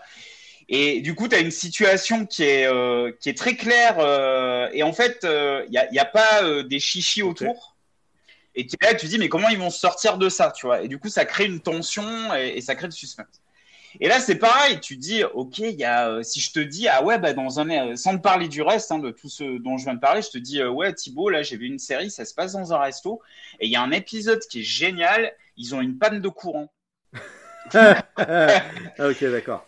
Tu vois ce que je veux dire Oui, oui, oui. Et là, via ce traitement, et vu, euh, voilà, le, le, le, le- au niveau du traitement formel et, et, et au niveau de l'écriture, tu es là, tu te dis, waouh, putain, il y a une panne de courant, comment ils vont faire? Vraiment? Oui, oui. Et, et, et pour moi, ça, c'est vraiment le signe d'une bonne écriture. Du coup, ils arrivent à te mettre dans le même état que euh, les personnages, en fait. Bah ouais, ouais, ouais. Et, euh, et toujours avec ce. Enfin, il y y a toujours en permanence ce truc où ça, les dialogues ils fusent. D'ailleurs, au niveau du travail d'acteur, c'est assez balèze. Je pense qu'ils. euh, Forcément, l'épisode qui est en, en, en plan séquence ou en semi-plan séquence, là, euh, vu comme ils s'envoient les dialogues et le naturel que les acteurs ont, euh, ça a dû répéter un paquet de fois. Enfin, tu sens que. Ouais. Voilà. Et là, tu es là, tu dis merde, il y a une- y, y a coupure de courant, comment ils vont faire? Et puis après, tu es là, tu dis ouais, bon, c'est une coupure de courant dans un boui-boui euh, de Chicago, tu vois. Et euh, enfin bref, il y a, il y a tout ce truc, euh, comment dire, anti-spectaculaire, mais qui te. Enfin, en tout cas, moi, qui m'a tenu en haleine euh, le long des huit épisodes. Je crois qu'il n'y en a que huit, et en plus, c'est des épisodes courts, c'est 25 minutes. Donc, tu as une forme qui est ramassée. C'est un- bah, euh, mine- Enfin, j'avais pas pensé à ça, mais ouais, c'est comme Mister in Between, quoi. Il n'y a pas de gras. Euh, ça, ça va euh, droit au but. Pourquoi la série s'appelle The Bear? Alors, bah, ça, on l'apprend euh, dans le dernier épisode, à la toute fin de la saison, dans la, la séquence finale d'ailleurs. Et euh, je dois avouer que j'ai vraiment hâte de voir la suite euh, parce que je trouvais que c'est une vraie réussite. Et au niveau des acteurs, donc il y a le l'acteur qui joue euh, Carmen, donc c'est Jeremy Allen White. C'est un des acteurs qui joue dans la version US de Shameless, qui joue un des un des un des frères de l'héroïne principale. On a aussi, alors je, je pense que je vais très mal prononcer son nom, euh, Ibn Mos Bakrar, Bakrar, je suis désolé, euh, qui lui, alors moi je l'avais remarqué à l'époque quand j'avais regardé la série HBO euh, Girls de Lena Dunham. Ouais. Euh, parce qu'il jouait le personnage de Daisy. Euh, c'est un personnage qui arrive dans la deuxième ou troisième saison. Et, et, et- et cet acteur a un réel talent pour jouer les connards. Euh, mais les connards attachants. Et, euh, et euh, dans, dans les révélations, bah, il y a, euh, j'ai oublié de parler de, de ce personnage-là, c'est que il y a une euh, jeune cuisinière qui rejoint euh, le resto dès le premier épisode, en fait, qui postule parce que bah, elle, elle vient aussi de la, du milieu de la gastronomie. Alors, j'en dis pas plus, elle a un parcours assez intéressant, enfin, et un background intéressant Ouais. Qui est jouée par euh, une actrice qui s'appelle euh, Ayo Edebiri, qui est, qui est vraiment euh, top. l'actrice est top et le personnage euh, féminin est, Ouais. est- est top aussi. Et en gros, elle, elle rejoint, elle a envie de, de bosser dans El Resto parce qu'elle connaît Carmen de, de, de- de sa réputation. Elle sait que, vu qu'elle fait partie du milieu de la cuisine, elle sait que Carmen, bah, c'est un des meilleurs chefs au monde et que du coup, elle veut bosser avec lui. Quoi. Non, mais ça m'intrigue, ça me donne envie de voir. Euh, après, c'est marrant parce que le, le, le, le procédé de base de l'histoire, là, quand tu. euh, voilà, qui il revient dans sa famille pour récupérer le resto familial, machin, ça me fait vraiment penser au principe, au début de, de Six Feet Under, avec euh, justement euh, Nate qui revient pour reprendre les pompes funèbres du père. Ah oui, oui, oui. Ah, euh, t'as, t'as entièrement raison. euh, c'est Ça exact. me fait vraiment penser au postulat de base de, de Six Feet Under. Ah mais c'est exactement pareil en fait. Ouais, ouais. j'ai- Ah ouais, ouais. Et du coup, du coup, c'est ça qui, ça m'intrigue. Du coup, en plus, c'est une série qui repose sur les personnages. Enfin, ouais, de tout ce que tu m'en dis, j'ai l'impression que tu es en train de me parler d'un remake euh, de Six Feet Under euh, dans la cuisine, Ouais, ouais, avec le côté speed en plus, parce que de- c'est sûr qu'à la morgue, il y a moins de coups de feu que dans un resto. les morts sont un peu plus calmes que les clients. Mais, euh, mais euh, dans le postulat de base, et où du coup on a ce prétexte en fait de, tu vois, de l'entreprise familiale pour en fait nous raconter plus une histoire de famille et des interactions entre personnages et puis les gens qui les entourent que, euh, que, que vraiment au final le restaurant qui est un peu un prétexte. Oui. Et au Six Feet Under, la morgue n'est au final qu'un prétexte et, un petit outil métaphorique avec euh, les moments où les morts se relèvent et discutent avec les personnages qui sert un peu de, de, de, de- oui, de- oui, une espèce de mise en abîme, enfin pas vraiment mise en abîme, mais plutôt ça crée un peu une distance ou ça crée un truc un peu métaphorique. Mais, euh, mais au final, le fait qu'il soit croque-mort, on s'en fout, c'est pas ça qui est important. Ce qui est important, c'est les rapports de personnages. Oui, elle, euh, complètement. Et puis là, là, je viens de juste de vérifier qui était le, le showrunner. Donc, il s'appelle euh, Christopher Storer. Donc, il est, il est aussi producteur, réalisateur. euh, avant ça, oui, il a, il a fait quelques trucs, mais que je connais pas du tout. Mais je trouve, euh, enfin vraiment, qu'il y a, c'est pour une première saison, il y a déjà une identité qui est, qui est assez forte, qui est, qui est marquée. Ok. Et, euh, et vraiment, je, voilà, hein, j'ai j'ai vu que sur Internet, ça, ça buzzait un peu autour de la série. J'y suis allé euh, par curiosité. En fait, euh, les, les, les épisodes, je les ai regardés en deux jours. Bien, ça dure une demi-heure, donc c'est pas très long, mais c'est juste que... Il y a combien d'épisodes par saison? Il me semble qu'il y en a 8. 8 Ah oui, donc une demi-heure, ouais, ça va vite. ouais. 8 ou 10, euh, mais pas plus, quoi. Ouais. T'as 4 heures, t'as 4 heures euh, entre 4 et 5 heures de visionnage, donc oui, ça va vite. Ouais. Ok. The Bear, euh, surtout maintenant c'est sur Disney+, euh, allez-y, euh, c'est de la bonne. Ah bah ouais, ouais, ça du coup, je, je vais. Si c'est sur Disney c'est cool. Ouais. Et ça s'appelle. ah oui, dis donc, je suis sur Disney là pour regarder. Et du coup, le titre français c'est The Bear sur place ou à emporter. Oh là. le titreur fou est encore passé par là. Il a pas pu s'empêcher. Euh, le titreur fou est encore passé par là, ouais, exactement. Bon bah écoute, c'est très bien. Je trouve qu'on a, on a bien digressé. Ouais. Et écoute, je propose qu'on se retrouve euh, dans pas très longtemps pour euh, digresser à nouveau. Et puis, euh, si jamais on a envie de se contacter, on peut aussi s'écrire sur la boîte mail du, du podcast Ouais. à digressioncircus@gmail.com. Voilà. Et ben écoute, à bientôt. À bientôt. Ciao.